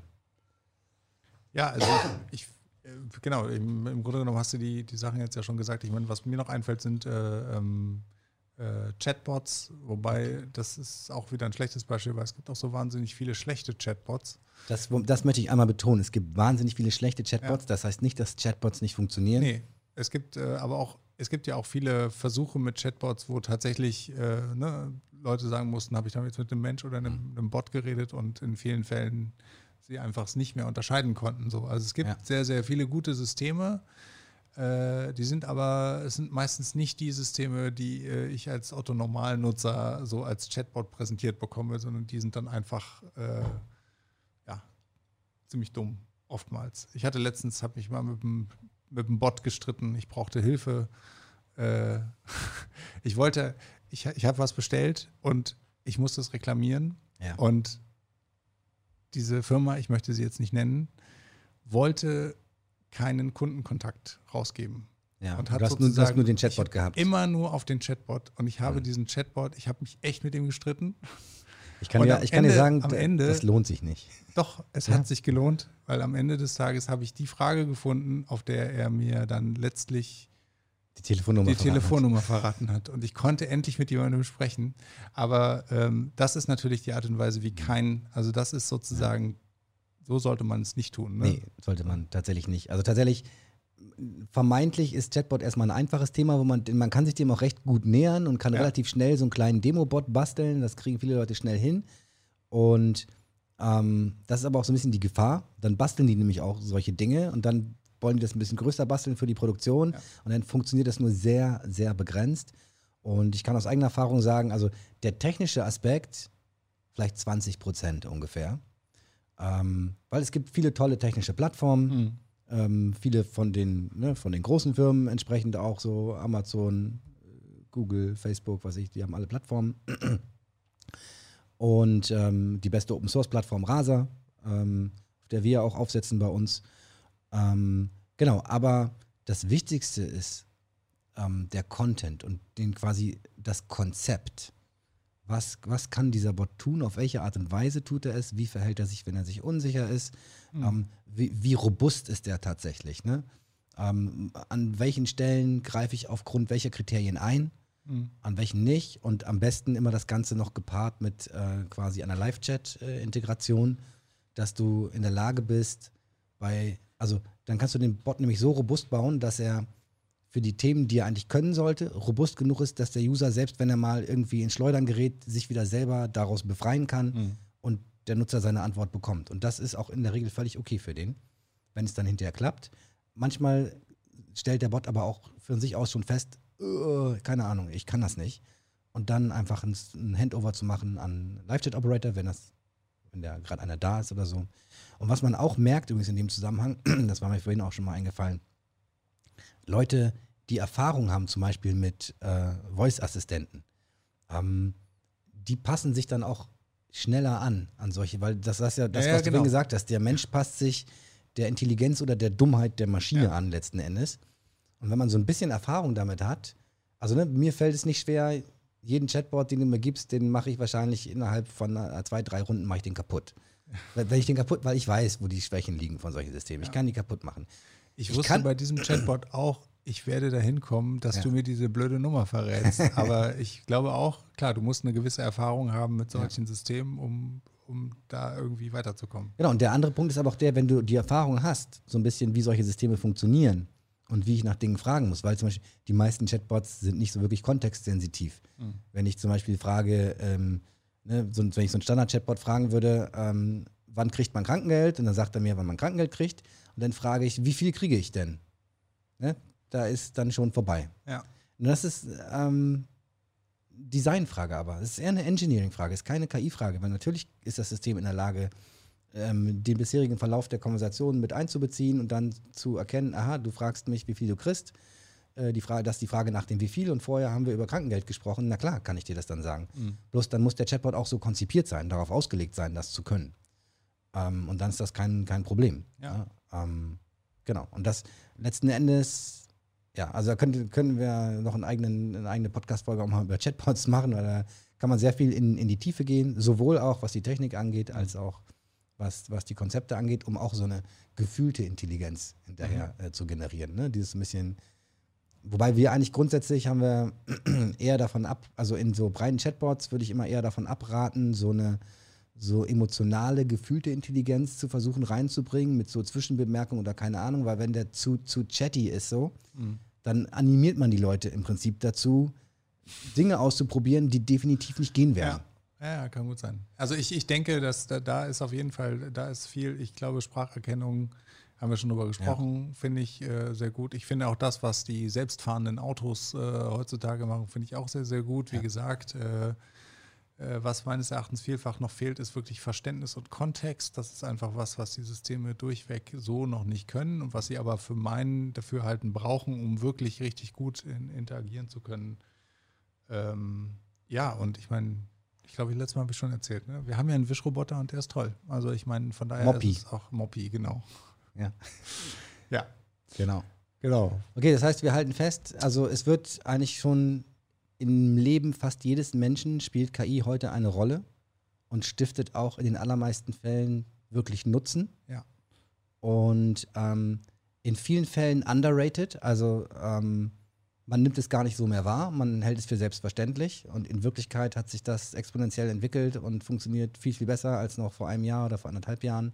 Ja, und es entwickelt sich weiter. Ich meine, das Und es Beispiel war, auch, entwickelt sich war weiter, wirklich genau. auch sehr, sehr gut. Ne? Selbst bei, bei einem System wie Alexa beispielsweise, ähm, da gehen mehr Daten rein, das Repertoire wird erweitert und plötzlich passiert mehr und äh, es ist aber immer noch dasselbe Gerät, was da steht, aber dahinter passiert halt noch was. So, das ist schon, ist schon spannend. So, also es ist eben nicht mehr so, ich kaufe die Waschmaschine, die hat ihre fünf Programme und die hat sie, bis sie, äh, bis sie nicht mehr funktioniert, sondern dahinter entwickeln sich die Systeme einfach über die Software und über die Daten und so noch, noch weiter. Das ist schon Ja. spannend. Wir leben in einer spannenden Zeit. So ist das. Und wir haben einen ganz wichtigen Hinweis vergessen, ganz am Anfang. Bitte. Man kann uns auch auf YouTube nicht nur hören, Stimmt, sondern Leute, auch sehen. Genau. Oder umgekehrt, wenn ihr nicht unsere Hackfressen sehen wollt, sondern einfach lieber nur zuhören wollt, Genau. dann geht das auch auf den üblichen Podcast-Kanälen. Genau. Genau. aber wer sich dafür interessiert, ähm, genau, kann auch einfach auf YouTube nach Think Reactor suchen genau. und sich das äh, reinziehen, vielleicht sogar abonnieren, wer Bock hat. Ne? Auf jeden Fall. Genau, wir würden uns freuen. Ähm, ich glaube, für heute schließen wir dann mal ab. Wir haben äh, wir, viel genau. darüber gesprochen, wo KI überall im Einsatz ist. Und ähm, wir verabschieden vielleicht noch unseren Gast, beziehungsweise ein, übrigens eine, eine Sache, ähm, die gerne genommen wird, ja auch um die Intelligenz von Systemen zu testen, ist sie nach dem Sinn der Dinge zu fragen. Das ist tatsächlich so, das musst du im Prinzip in jeden Chatbot einbauen, weil die Leute fragen immer nach, nach zwei Dingen. Erzähl einen Witz und was ist der Sinn des Lebens? Und wenn sie sich irgendwann, wenn sie finden, dass der Chatbot das gut macht, dann fragen sie, wollen wir mal ausgehen oder äh, ich liebe dich und so weiter. Dann muss man darauf vorbereitet sein. Äh, mein Vorschlag war, wir, wäre, wir fragen vielleicht nochmal die beiden Fragen an unser Studio, an unseren Studiogast. Bitte. Ich, Bitte? Äh, der Fremdschämen-Moment kommt jetzt. Ja, ich- ich bin- ich bin aber, gespannt. Aber das ist ja keine KI, jetzt was du jetzt, ne? Das ist ja auch irgendwie. Also ja, Das also ist was, was, das würde ich vielleicht ganz gerne nochmal dann für die Leute, die uns hören und sehen. Ja. Was steckt dahinter, wenn, ich, wenn du jetzt diese Frage stellst? Ja, also genau, Schritt 1, mein Audio wird umgewandelt Klar. in Sprache, KI-System. Genau. Denn Schritt 2, äh, der Text, der da rauskommt, wird klassifiziert. Hier fragt jemand nach einem Witz oder nach dem Sinn des Lebens. Ja, So, Schritt 3, ich nehme aus einer Serie vorgefertigter Antworten, regelbasiert, genau. eine Antwort Eine heraus. Antwort. Vielleicht habe ich auch mehrere Antworten für die gleiche Frage, damit sie Ja. nicht immer dasselbe erzählt. Schritt 4, diese Antwort wird wiederum von einem KI-System, wird der Text in Sprache umgewandelt und rausgegeben. Sehr schön, sehr das schön. schauen wir uns noch einmal Genau. in Action an. Sehr gut. Alexa, erzähl einen Witz. Woran erkennt man, dass ein betrunkener Alien unterwegs war? Der große Wagen ist kaputt. Ja, ich hatte ja schon gesagt, Fremdschämen und so. Ne? Also, aber ja, aber ich finde es gut, weil da sieht man eben, das ist äh, da der, der essentielle Teil mit dem Verstehen, der ist wirklich äh, regelbasiert, Ja. äh, beziehungsweise sogar noch mehr, der ist eigentlich mehr engineert. Ne? Also regelbasiert kann ja auch bedeuten, dass man, äh, dass man ein bisschen flexiblere, dynamische Regeln hat. Ähm, aber ich meine, den Witz hat sich Alexa jetzt nicht ausgedacht, oder? Ich meine, ich weiß nicht, Nicht? ob, hat sie den, oder kann es auch sein, dass sie, also durchsucht sie vielleicht auch bestimmte Könnte man Seite? wahrscheinlich, also könnte, Aber- ja, könnt, könnte sein. Ähm, Alexa, was ist der Sinn des Lebens? Die Antwort ist 42, aber die Frage ist komplizierter. Ja, okay. Das ist natürlich die klassische Antwort. Ja. Per Anhalter durch die Galaxis, Douglas Adams. Habe ich sehr geliebt in meiner Jugend. Das Buch, den Film Ja. habe ich nie gesehen. Echt nicht? Nee, Ja. du? Beides. Ich habe beides. Der Film ist, äh, also ich finde ja das Buch auf jeden Fall deutlich besser, aber Das sagen muss wir man so. immer sagen, aber glaube ich, oder? Das Ja. Buch fand ich besser. Ja, das stimmt. Es gibt wenige Gegenbeispiele, das stimmt. Aber der Film ist äh, trotzdem, sie haben sich Mühe gegeben. Kann man sagen. Ja. Sehr schön. Okay. Sirko, haben Das mir war Spaß gemacht für heute. genau. Ich freue mich jetzt schon aufs nächste Mal. Das geht Ähm, mir auch so. Ja, genau. Genau. Dann vielen Dank für heute. Vielen Dank, dass ihr bis hierhin zugehört habt und bis zum nächsten Mal. Bis zum nächsten Mal. Alles klar. Bye. Bis dann. Ciao.